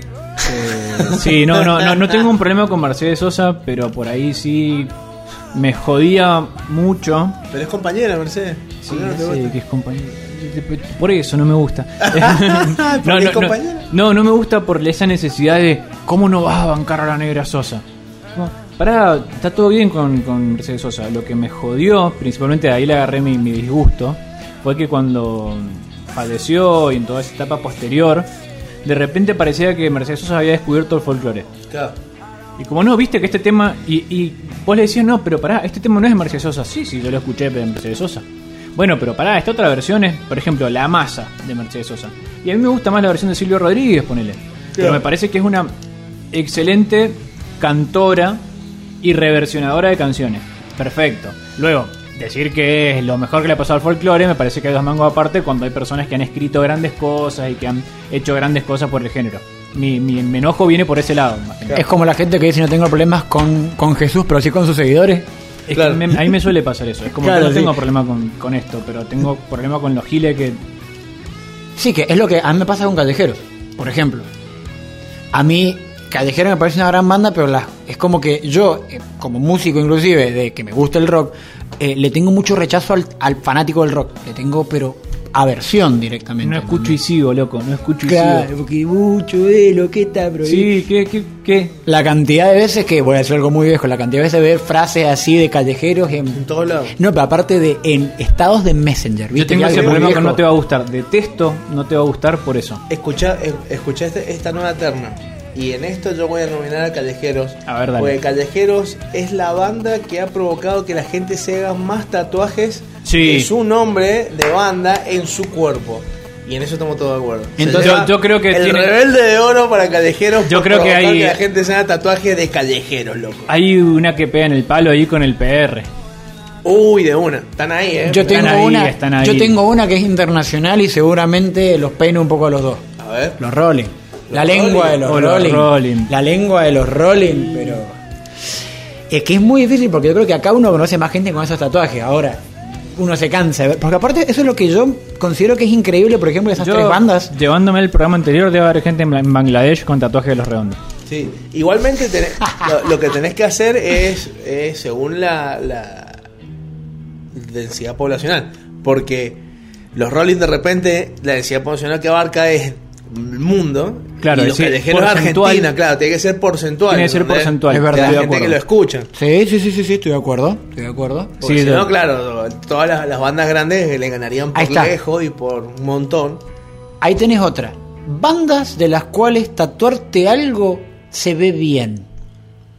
Piensen en los logos de banda y digan, che, si yo me tatúo esto, Yo me haría eh, el símbolo de Metallica que tiene las 4 M's. Sí, que parece un shuriken que parece un cuadradito. Ese creo que va como, como piña. Luca, Yo que me, que me hubiese hecho el de Nirvana. Si no me lo he hecho, he sido por pobre nada más. La carita feliz. La carita o el ángel de Inutro.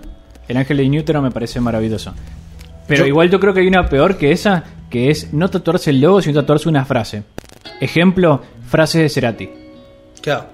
El gordo Luan tiene tratado una frase de, de la Mona Jiménez en italiano. que es como la mejor forma de disimularla, digamos. Claro, sí, como- sí, sí, sí. O sea, parece que es una parte de una ópera, porque Claro. viste, lo pones entre comillas, entonces parece una cita de... ¿No se lo viste? ¿No se lo mostraban? Acá en todo el brazo. Sí, sí, sí, sí. El día que lo volví a conocer, porque yo lo conocía antes, pero cuando lo volví a conocer, dijo eso y dije, no, es un genio. Lo amé. Yo me haría el logo de Linkin Park, el círculo ese me parece espectacular, y algo re rimbombante, pero súper rimbombante, que es el, el- el logo entero de Queen. Que es un león con alas, con cosas y que es, de, hecho después si querés buscarlo, es una cosa súper vistosa el logo de Queen. Te hace eso en la espalda, deben ser como 70 sesiones de tatuaje, pero sos vos.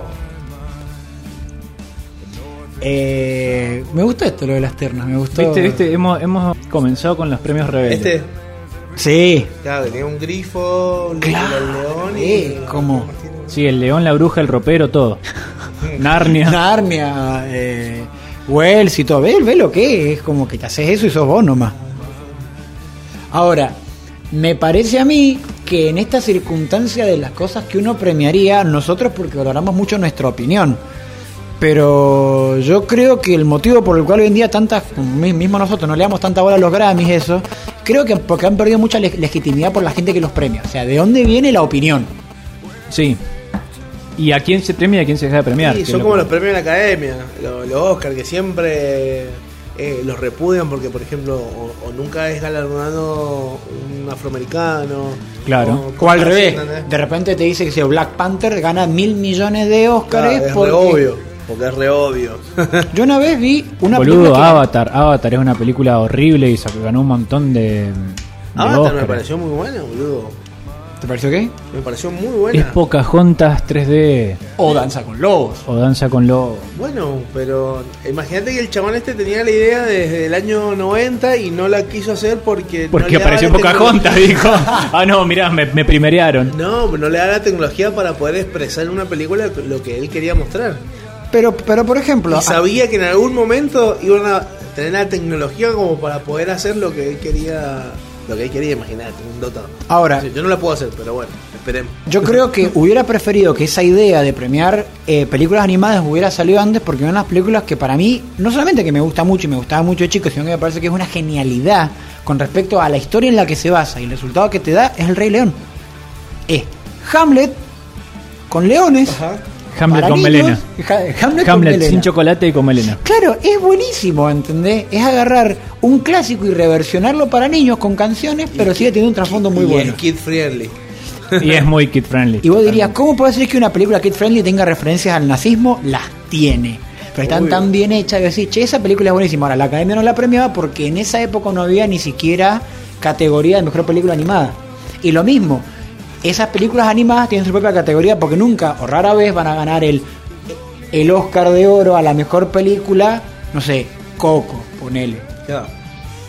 En, em, una, una encuesta que que se había hecho creo en el 2005 que decía que los tipos que pertenecían a la academia eran, no sé, de 5.000 tipos que habían, el 60-70% eran hombres, blancos de más de 65 años. Claro. Es como si Donald Trump te votara cuál es la mejor película. Claro.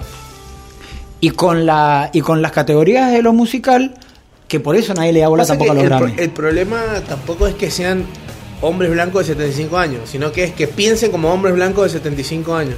¿Entendés? Porque Está bueno eso, si tuviesen bueno. la cabeza más abierta y decía, bueno, de repente aparece una película nueva, novedosa, está re buena, bueno, mirá, esto comparado con esto, que es un clásico, está bueno por acá.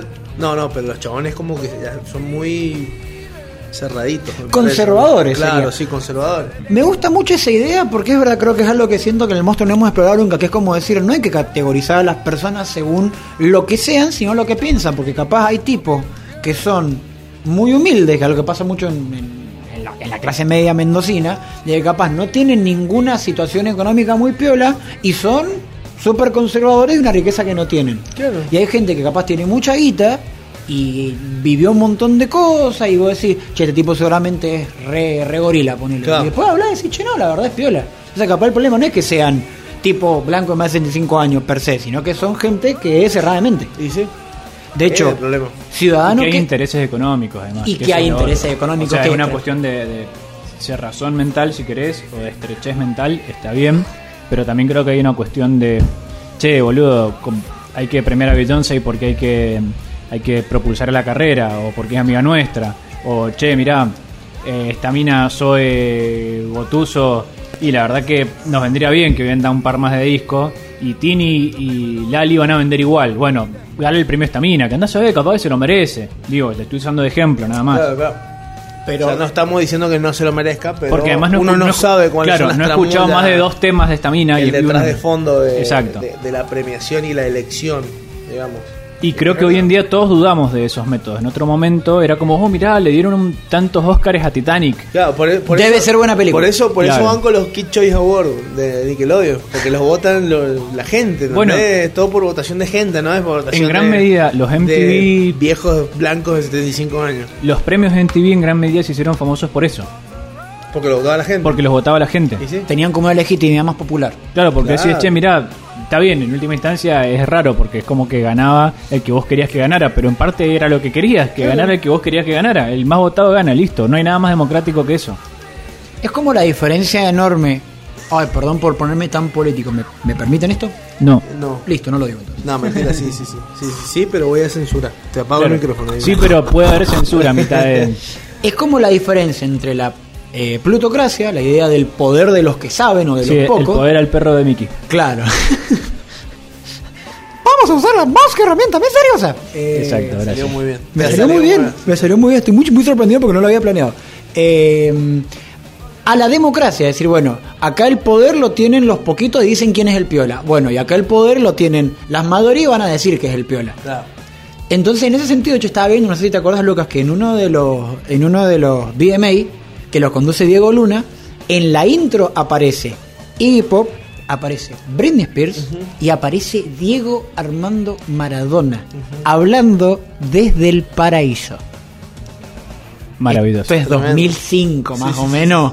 Por ahí vos- y, y es justamente vos ves, de hecho, ese mismo tiene una intro en la que aparece Juanes con Charlie Alberti, baterista de Soda Stereo, haciendo un mashup de canciones de Molotov, eh, en un momento aparece Vicentico cantando Living la Vida Loca y aparece Ricky Martin cantando Matador. Eso es Es una locura.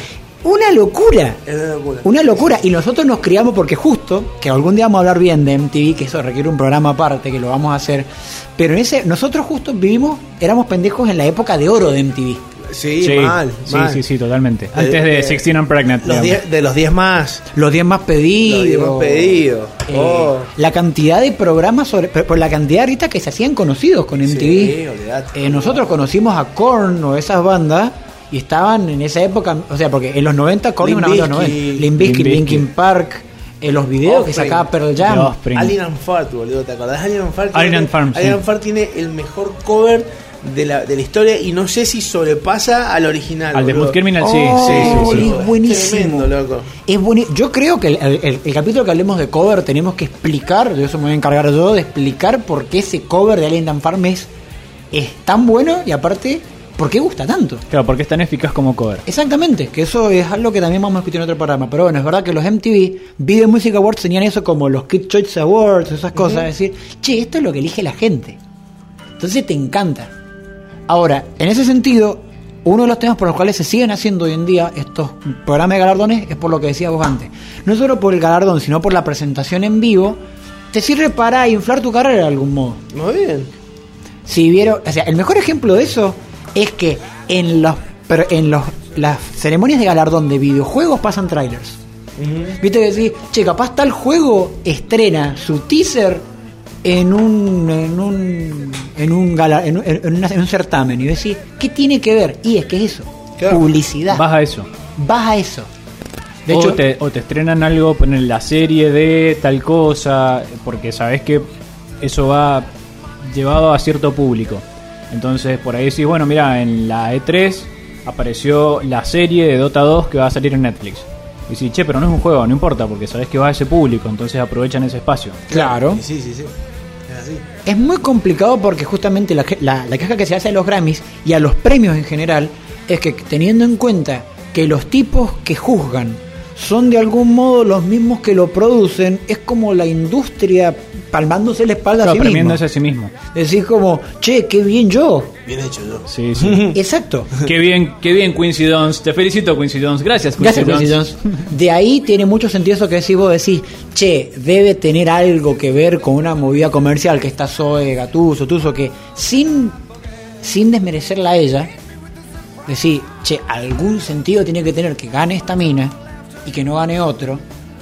Del mismo modo que tiene sentido que Fito Páez salga artista del año dos años después, murió dos años después de que toquen la Libertadores. O sea, el tipo tiene el visto bueno, no solamente en la industria musical, sino que también está en connivencia con la Conmebol. Entonces hay ciertas estructuras económicas y políticas que dicen, che, estos artistas son los que tienen que tener Y reconocimiento. además es compañero. Y además es Y además compañero. compañero. Claro. Y en ese sentido tiene, tiene también sentido que no ganen los redondos un premio. Y que si haya ganado mucho, Soda Stereo, por ejemplo. Sí, sí, el santolayismo. El- es que es un poco eso. Porque decir, entonces Santolaya es malo. No, no es malo Santolaya. Pero está, es como si te dijera, es un tipo que está en connivencia con cierta estructura. Claro. Claro. Pero la pelota es mía y La pelota es mía y juega el que yo quiera y, y cuando yo quiera me la llevo y por, se no- premia por- hasta acá. por no decir el gato es mío. Claro. Sí, sí, sí, sí. El gato, sí, sí. El pericote que te cuida el depósito. No jodas, pero es una aspirina. Eh, ahí es cuando te das cuenta de que el problema que tienen los premios, que es un poco como funcionaban antes, en la época en la que eh, no había listas de Spotify o no había algoritmos que pudieran detectar qué es lo que te va a gustar a vos, vos sabías que los Grammy te iban a decir qué era la música que tenías que escuchar, los Oscars te iban a decir cuáles eran las películas que tenías que ver, Claro, porque no llegas a ver todas las películas. Entonces decís, che, mira, esto es bueno, bueno, listo. Si tengo que elegir, elijo ver esto. quién me lo dice, y estos son los tipos que saben. Tal cual. Era una época igual en la cual vos para escuchar un disco tenías que comprarlo o descargártelo de Ares, pero en Muy- principio muy no. posterior, digamos. Muy posterior, pero por ahí Y tenés- rogar que no sea una peli porno. y rogar por favor que no sea una peli porno y que si lo fuese aunque sea que te guste, porque por ahí te podías encontrar con cada cosa. MTV Unplugged de Nirvana. Claro, decís, ese ah. no es Kurt Cobain. Sí, sí, sí. Creo que eso sí está enchufado. Bueno. ¡Qué animal! El punto es que MTV Anal Plug. Sí, Unplugged. Unplugged. en un espiral descendente hacia la nada Nisman, vamos. ¡Qué maravilla! ¡Qué maravilla! No lo, no lo practicó en casa. No, no. Le salió espontáneo. Pero en otra época por ahí era, che, si este disco está tan premiado, bueno, me lo voy a comprar, o voy a escucharlo, voy a darle una oportunidad. Hoy en día, frente a que tenés Spotify, a que tenés lo mismo con las películas, tenés Netflix, tenés muchas películas que directamente no salen al cine, directamente aparecen en Netflix o aparecen en, en servicios pay-per-view, y listo, no hace falta que vayas al cine. Entonces, también tienen menos, tienen menos importancia todos estos ah, premios, porque ya no te importa demasiado. Incluso tenés softwares que hacen que tus elecciones anteriores te marquen, che, si a vos te gustó tal serie, mirate esta película, que por los gustos que ya sabemos que tenés, porque te observamos y sabemos exactamente todo lo que haces, sabemos que te va a gustar esta serie. Entonces no hace falta que aparezca la academia, los Oscars o los Grammy a decirte esta música o esta película te puede gustar. Te lo hace un software. Ahora, eh, que es cierto eso, y lo más jodido es que vos decís, ah, el algoritmo me busca algo que vas a ver, y le pega. O sea, te dice, che, esto te va a gustar, lo ves y decís, ay, me gustó. Es Sí. muy gracioso. Ahora, Aparte los a- algoritmos funcionan de maneras tenebrosas. Totalmente. Sí, sí, to- Igual, todo lo que es Data. Igualmente, a ver, la, la posta que te tiran de los algoritmos es que en realidad los chavales no es que te escuchen y que cada uno tiene un bichito, sino que lo que hace es vincula. Entonces, por ejemplo, yo ahora tengo mi celular acá abajo, vos tenés tu celular acá, Sí. vos tenés tu celular ahí con vos. Por tiempo decir, mira, estos pibes se ven por lo menos dos veces por semana. ¿entendés? Algo son. No sé si amigos, no sé si familiares, compañeros, pero los chabones se ven dos veces por semana. Entonces, ¿qué hacen? A mí me comparte tu información y tu información de tus búsquedas, que es muy probable que en alguno de esos días vayamos a hablar. ¿Por qué? Porque vos estuviste en Facebook viendo, pum, Pearl Jam, a ver, pum, y te pusiste a escuchar Pearl Jam. Claro. Entonces a mí me va a aparecer cosas de Pearl Jam porque vos de repente me dijiste yo que Pearl Jam está bueno que hace electrónica, hace el otro, pum, pam, listo. Yo me meto en el Spotify y me va a salir un sugerido Pearl Jam. Tal cual. ¿Entendés? Así funciona el, el algoritmo, digamos, de todas las redes sociales. y- Sí, que aparte Tengo también- una anécdota en contra de eso que acabas de decir, A ver. A ver. de la versión tenebrosa del algoritmo. Tengo un amigo que... Para, para, perdón. Igual eso ya me parece tenebroso. A mí eso solo. Sí, pero hasta ahí decís, bueno, está bien. Claro, pero esto es como un suspensito tranqui. Claro. Claro, O sea, esto todavía no- directamente... todavía no llegamos a pesadilla. en Claro, la no, no- no Eh, llegamos a ponerme una percha con, con Con papel aluminio. papel aluminio en la cabeza. Bueno, yo estaba cuidando en la casa a un amigo que varias veces nos ha dejado la casa para que las cuidemos porque se va de vacaciones. Y esta persona tiene una, una Xbox en la cual tenía el FIFA. Entonces, cuando yo me quedaba solo, me ponía a jugar el modo carrera del FIFA. Hereje. Y me puse a jugar con un club de la segunda de Inglaterra que se llama Ipswich Town. Porque me gustó la camiseta, nada más. Dije, ah, mira qué camiseta divertida. Bueno, voy a jugar con este club. Estuve un par de días jugando. Como al, al tercer día, me llega una notificación al teléfono. Y me decía que el Ipswich Town jugaba un partido por la segunda división inglesa y contra el equipo que jugaba. Como para decir, ¿quieres seguir este partido? Como, pero yo no he buscado ni he hablado con nadie de esto, lo he hecho solo. Es de vinculación nada más. Yo creo, se me ocurre lo siguiente. Se me ocurre lo siguiente. Vos estabas conectado al wifi de la casa. Claro. Entonces, Y sí. Vea, y Entonces- no solamente estaba conectado al wifi, sino que es muy probable que tenga que tenías prendido el, el geolocalizador. El, ¿cómo se No, llama? eso no, pero sí, por el wifi sí, entonces el wifi es vos tenés un teléfono que está conectado al mismo wifi que está conectado a una Xbox.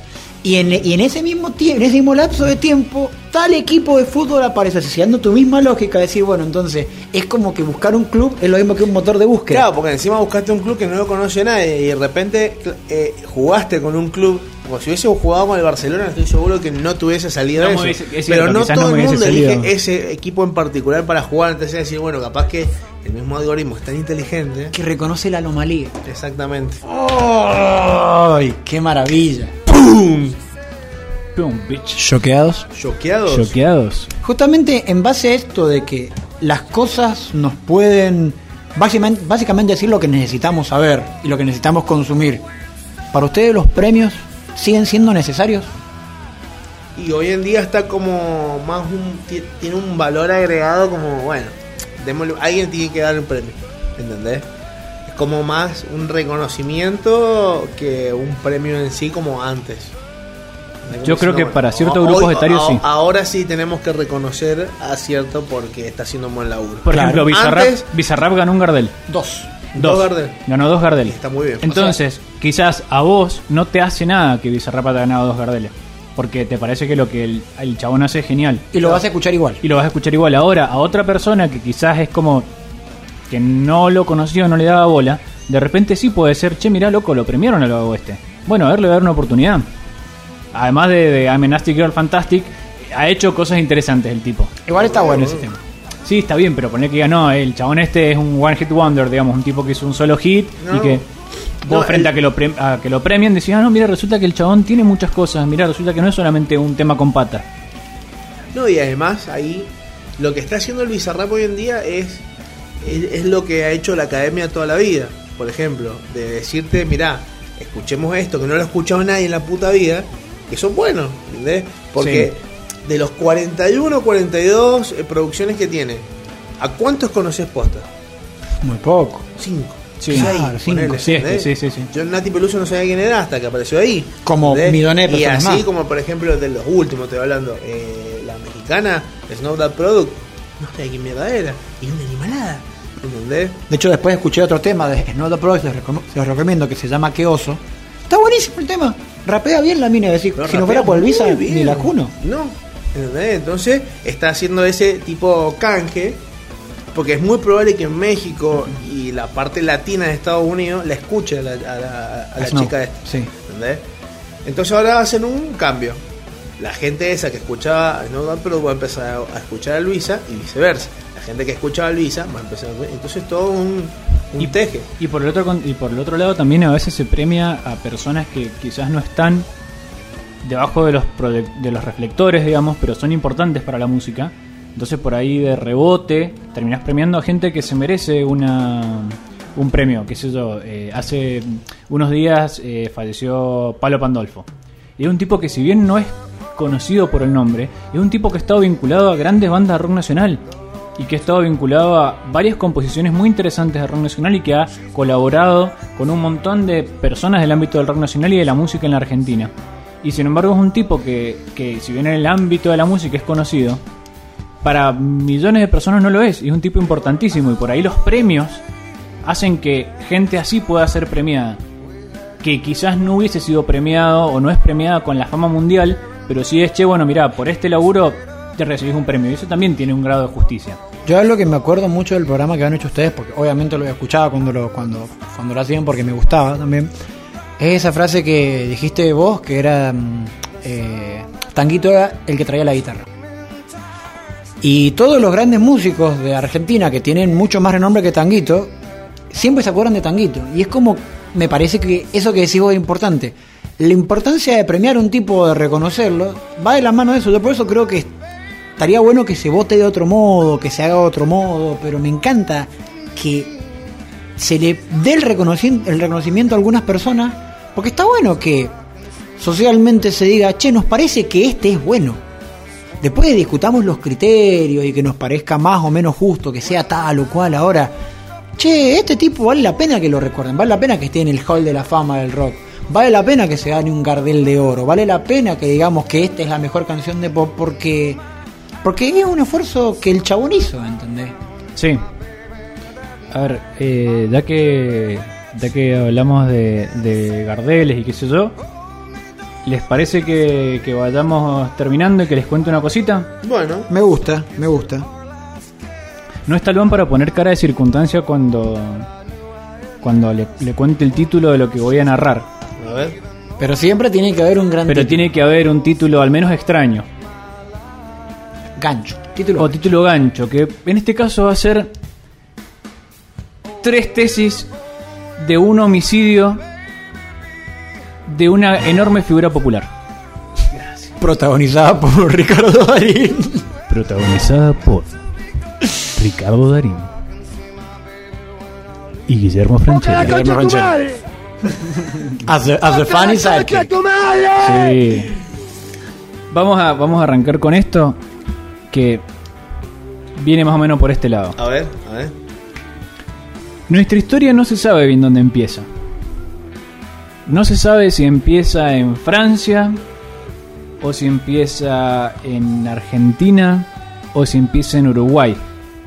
No se sabe si empieza en 1880 o en 1883. Y de hecho no sabemos ni siquiera cómo se llama nuestro protagonista. ¿Por qué? Porque no sabemos si se llama Charles o Charles o Carlos. Y no sabemos si se llama Gardé o Gardel. Chabón. Todos los datos de los primeros años de la vida de Carlos Gardel son no solo debatibles, porque que sea debatible, no, no. Hay pruebas teóricas que demuestran cosas distintas. ¿Teóricas o, o pruebas fácticas, digamos? Pruebas fácticas, si querés, que demuestran cosas distintas. Por ejemplo, hay certificados y pruebas que demuestran que Gardel nació en Toulouse. Mientras también hay pruebas que demuestran que nació en Tacuarembó, Uruguay. Hay pruebas que demuestran que forma parte, que hay un Carlos Gardel que forma parte de la nómina de un colegio nacional de Uruguay en 1903.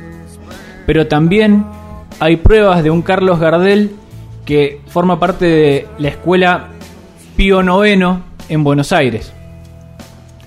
Nadie o poco se sabe de la historia de Carlos Gardel y es todo un gran misterio. ¿Como Jesús? Es un triángulo de la Bermuda en la historia de la música, diría yo. Donde todo es opinable. Claro, es esto y debatible. Lo que se sabe es que se nacionalizó de mínima argentino y que para 1923 todos estamos de acuerdo que es argentino. Ok. Hablaba castellano fluido. Claro, hablaba castellano fluido. Decía che, boludo. Decía, che, boludo. eh, Con- si antes de eso vivió en Francia, no lo sabemos. O si antes de eso vivió en Tacuarembó, Uruguay, tampoco lo O sabemos. sea, no decía ni vos, ni gurí, ni bonjour, por lo menos para cuando grababa. Claro, Ni gurí, exactamente. Ni gurí. Ni gurí. Lo que sabemos es que vivió a partir de ahí en la Argentina, que fue abandonado por su padre y que fue criado por su madre, que también hay problemas sobre cómo se llama, pero bueno. ¿Por qué? Porque hay una teoría que la que la teoría francesa le da un nombre más francés que la teoría uruguaya, que también le da un nombre francés. Todo esto está documentado, o sea, hay, do- hay gente que dice, no, mira, yo estoy seguro que esto es así. De hecho, la idea, porque está, se sabe que hay un tal Charles eh, Gardet, O gacto. o Gagd. Char- Porque gacto sería guardia, por ejemplo. El tema es Que se podría hacer una palabra francesa. lo que lo que dicen es que Charles Gardet es hermano de Carlos Gardel, No. ¿Qué? pero que Cuña, nació cuña, cuña. Sí, sí, sí.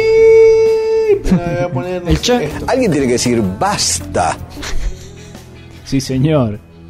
Hay una teoría que dice que Charles Gardet es un hermano que fallece y que por eso hay registros de que nace en Francia, en Toulouse y qué sé yo, pero que Carlos Gardel nació en Tacuarembó, Uruguay. Hay un montón de cosas que no se saben. Es como esa película en la que Jet Li pelea contra Jet Li y lo mata. Claro, exactamente. El único. El único. Eh, entonces tenemos que hacer una película igual, que puede ser anime, de vuelta volviendo a donde habíamos empezado, en la cual Gardel se mata a sí mismo hasta ser el único Gardel. El multiverso. El multiverso de Carlos Gardel. me El encanta. multiverso de Carlos Gardel. El punto es que es, muy Es muy Sí. bueno. No, esto no es coca, papi. El punto es que todo acá es bastante difuso. Lo que no es difuso es su historia posterior, en la cual sabemos que se convierte en el abanderado de la música argentina, se convierte en quizás una de las figuras más importantes de la primera la primera parte de la historia o del primer La segunda parte del tango, ponele. la segunda parte del tango, pero además dentro de, de la primera parte de los mil- del 1900, quizás es la figura argentina más conocida mundialmente. ¿Me permitís un comentario? Lo vas a hacer igual, así que dale. Muy breve. Y si te digo que no, queda muy mal, así que te voy a decir que sí. La primera época del tango, la vieja guardia, era música exclusivamente instrumental. Exclusivamente instrumental. Y la nueva guardia, que es justamente la época de Gardel, lo interesante de esto es que habiendo un montón de tangueros muy, muy, muy, muy distinguidos, la voz del tango es Gardel. O sea, de la, de la vieja guardia hay nombres, cosas, pero es como que si vos preguntás quién es la voz del tango, a, a los que nos gusta Goyeneche, podemos decir, eh, Goyeneche, Hugo del Carril, compositores como Cátulo Castillo, ahora vos decís, la voz del tango, a cualquier hijo de vecino, Carlos Gardel. Sí, los premios no son los premios Goyeneche, son los premios Claro, exactamente. Entonces está bueno que veas, la, la voz del tango de esa época y medio para siempre fue este, este hombre desconocido, por así decirlo. Exacto. Y pasa que marcó un antes y un después, creo yo. O sea, como que vino el chabón a romper todo Y aparte- mal y a poner el tango en el. Es que en- es- ese es el punto importante también. Eh, Gardel viajó a Francia, viajó a Broadway, viajó por toda Latinoamérica. Es un tipo que llevó al tango a varios lugares del mundo distintos. Claro. Para mm, 1935 era una figura mínimo de renombre americano, Todo el continente. de todo el continente. Había tenido un excelente paso por Broadway, un tipo muy conocido. Y decide hacer una gira por Centroamérica y el norte de Sudamérica al principio y quizás ir bajando. Comienza, eh, pasa por Puerto Rico, recorre algunos países centroamericanos, recorre Venezuela y llega a Colombia. En una época además en las cuales las giras eran terribles y donde se encontraba donde fuese con las localidades agotadas. Cuentan que, por ejemplo, en Medellín tuvo que hacer 18 funciones en 16 días. O sea, hubo un día que tuvo que hacer dos, básicamente. Claro. Claro, o quizás hacía más de dos funciones y por ahí un día descansaba, ¿viste? O sea, 18 funciones en 16 días. Porque se llenaban y se llenaban y se llenaban. Y lo que terminaba haciendo es diciendo, che, mirá, tengo que irme ya mismo a otro lado. Entonces no puedo hacer más funciones, pero no era por falta de venta. La Claro. fama que tenía Gardel en esa época es increíble. Era por demanda. Claro, por demanda. por demanda por ahí le decían, público. che, venite unos días acá. Y se llenaba, se llenaba, se llenaba. Bueno, dale otra función, dale otra función, dale otra función, dale otra función. Bueno, pará, me tengo que ir. Bueno, listo, hasta acá llegamos. Claro. Che, ya no puedo, ya, ya necesito una semanita. Listo, vaya. Ya Y vos decís, che, bueno, ¿y después qué hacía? No, después iba a otro país y hacía lo mismo. Estas giras las hizo por toda Centroamérica y luego hizo Venezuela, Colombia. Y hacía eso, era, che, bueno, me quedo hasta donde puedo. Y a los dos días tengo que estar en Colombia y tengo que volver a hacer lo mismo. 18, 18 funciones en 16 días. Y después tendré que ir a Brasil, etcétera Hasta que un 24 de junio ocurre lo que es de público conocimiento, que es que hay un accidente, si no es de público conocimiento, se lo contamos. Hay un accidente aéreo en el cual un avión en el que viajaba Carlos Gardel con su banda choca contra otro avión y fallecen casi todas las personas que se encontraban en ese momento en los Sobre, aviones. sobrevivís ahí en un choque De dos aviones. Qué áspero, Sí, boludo. tres personas sobrevivieron. Ahora, Qué áspero, boludo. O sea, no te tocaba. no Claramente. te tocaba, Era- Sí, porque nota, nota importante, cuando vos te dicen que te ponga el cinturón de seguridad en un avión, no es para que por si choca vos no te lastimes. Claro, para que no lastime a los demás. No, ni siquiera. Es que para que cuando lo- el choque el avión y vos te mueras, sepan cuál es tu cadáver. Claro.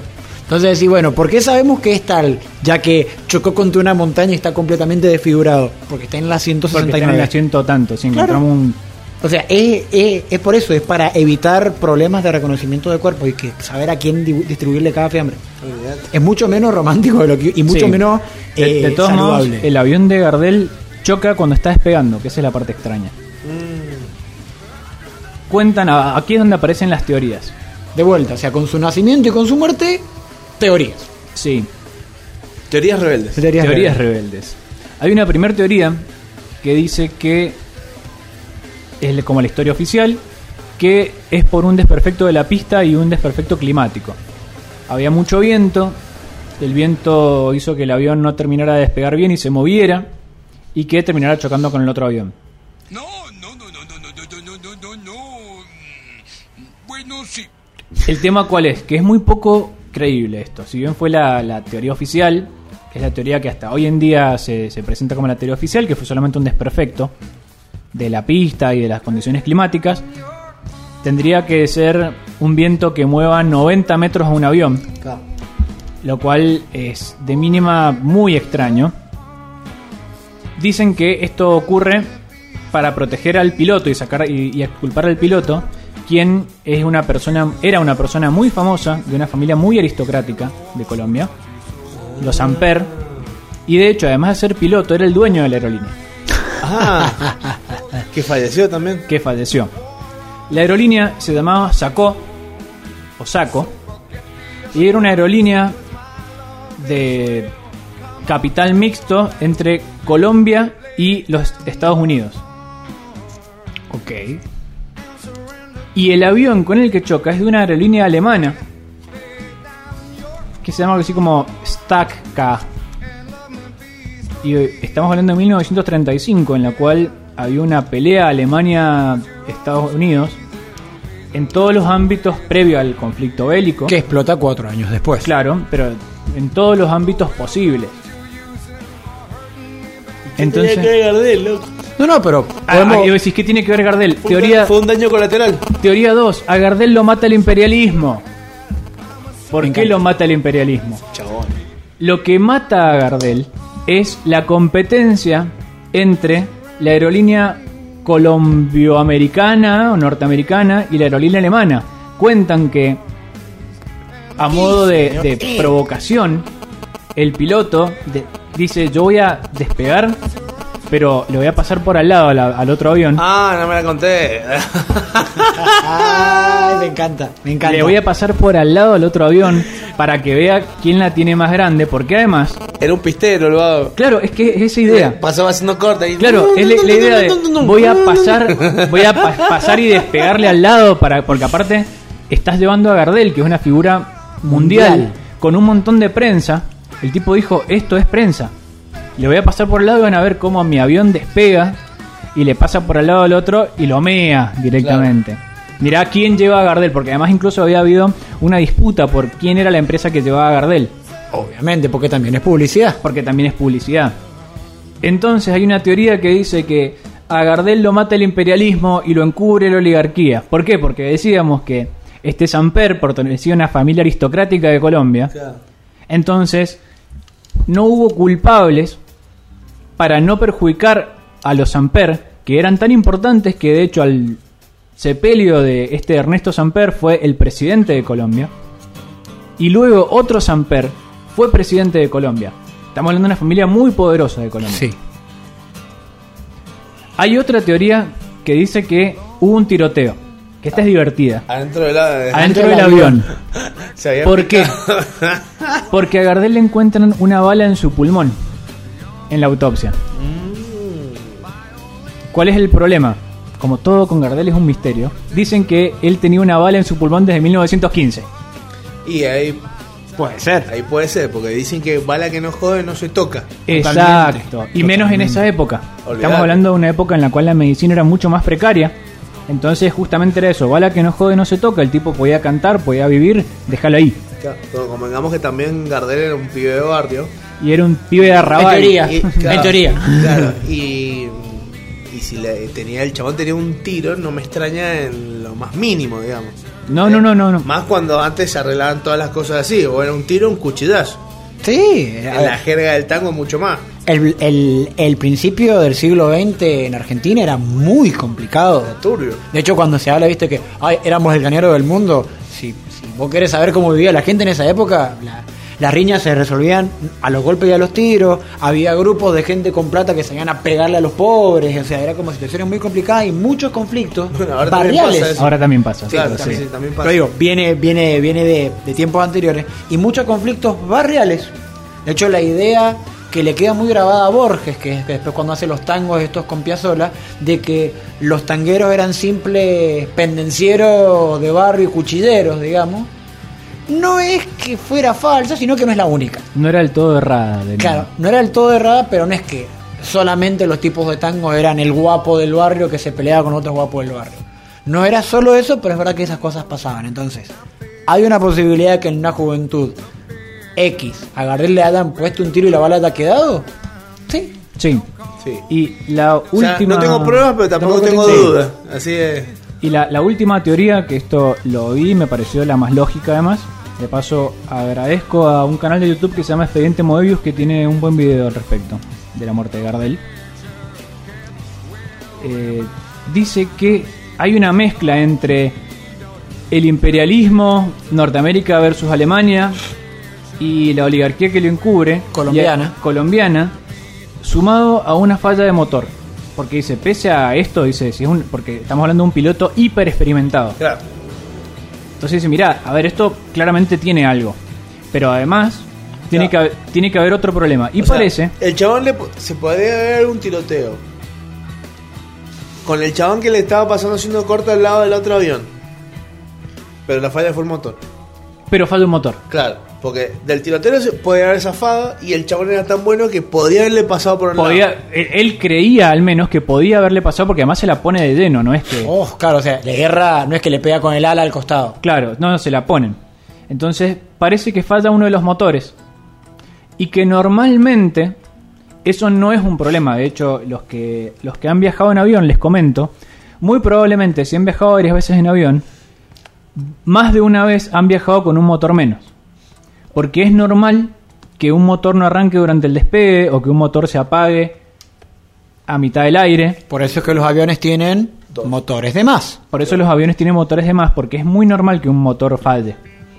Pero normalmente eso no significa que eh, el avión no pueda volar, solo que el vuelo es un poco más complejo nada más. El tema es que justo falla el motor en un momento en el cual está a punto de despegar, y si bien esto lo único que podría haber logrado es que el despegue hubiese sido un poco más largo, termina haciendo que el avión no le pase cerca como quería, de te voy a pasar cerca mientras despego, no, te la pongo de frente. Desgraciadamente, eh, como decíamos, va a, morir Gardel un 24 de junio de 1935. Va a estar en- permanecer enterrado en Colombia durante un año, hasta que en 1936 va a ser traído hasta Buenos Aires en un Exhumado. Va a ser exhumado y traído en, en un viaje muy largo entre trámites burocráticos y ¿Lo quilombos. trajo la, la misma aerolínea? Sería muy gracioso. No, no, no. Muy No, esta vez gracioso. lo trajeron los alemanes. Lo trajeron los alemanes. Los alemanes. Che, por las dudas no lo llevemos. Por, la- lo por las dudas trae otra aerolínea. Claro. Por las dudas trae aerolínea argentina. La- O uruguaya, capaz que lo traer. Vamos a volar. Y hoy en día, eh, Gardel se encuentra enterrado junto a su madre en el cementerio de la Chacarita. Muy bien. Además de tener eh, estaciones, calles y miles de cosas con su nombre y premios musicales incluso. Pero por encima de eso, hay algo que, que le da una importancia mayor a Gardel. Que es que más allá de las estaciones de trenes, más allá de las calles, durante muchos años era normal tener la foto de Gardel en la cocina. La foto de Gardel, si vos estás pensando en otra cosa. No, no, no. No. La foto de Gardel en la mesita de luz. Se vendían como estampitas las fotos de Gardel. Mirá. Y, Fue una suerte de Gauchito Gil, digamos. Así. y se convirtió en un abanderado de los argentinos. Durante muchos años. Y si bien los hombres nos equivocamos, las mujeres se equivocan, los pilotos se equivocan, los ingenieros se equivocan y los músicos se equivocan y los pueblos se equivocan. Los pueblos nunca se equivocan con sus lágrimas.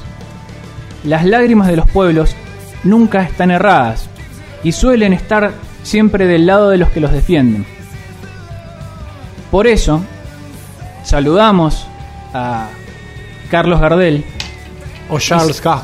o Charles Gagde y saludamos también a otra banderada.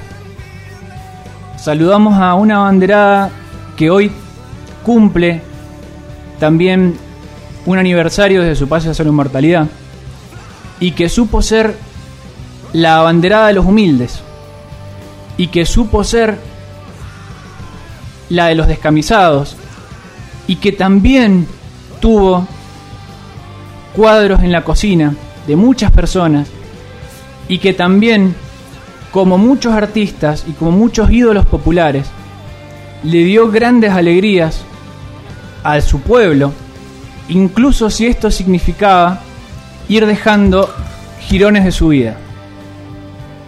Así que un saludo a Carlos Gardel y un saludo a Eva Perón. Muy bien. Muy, muy, muy bien.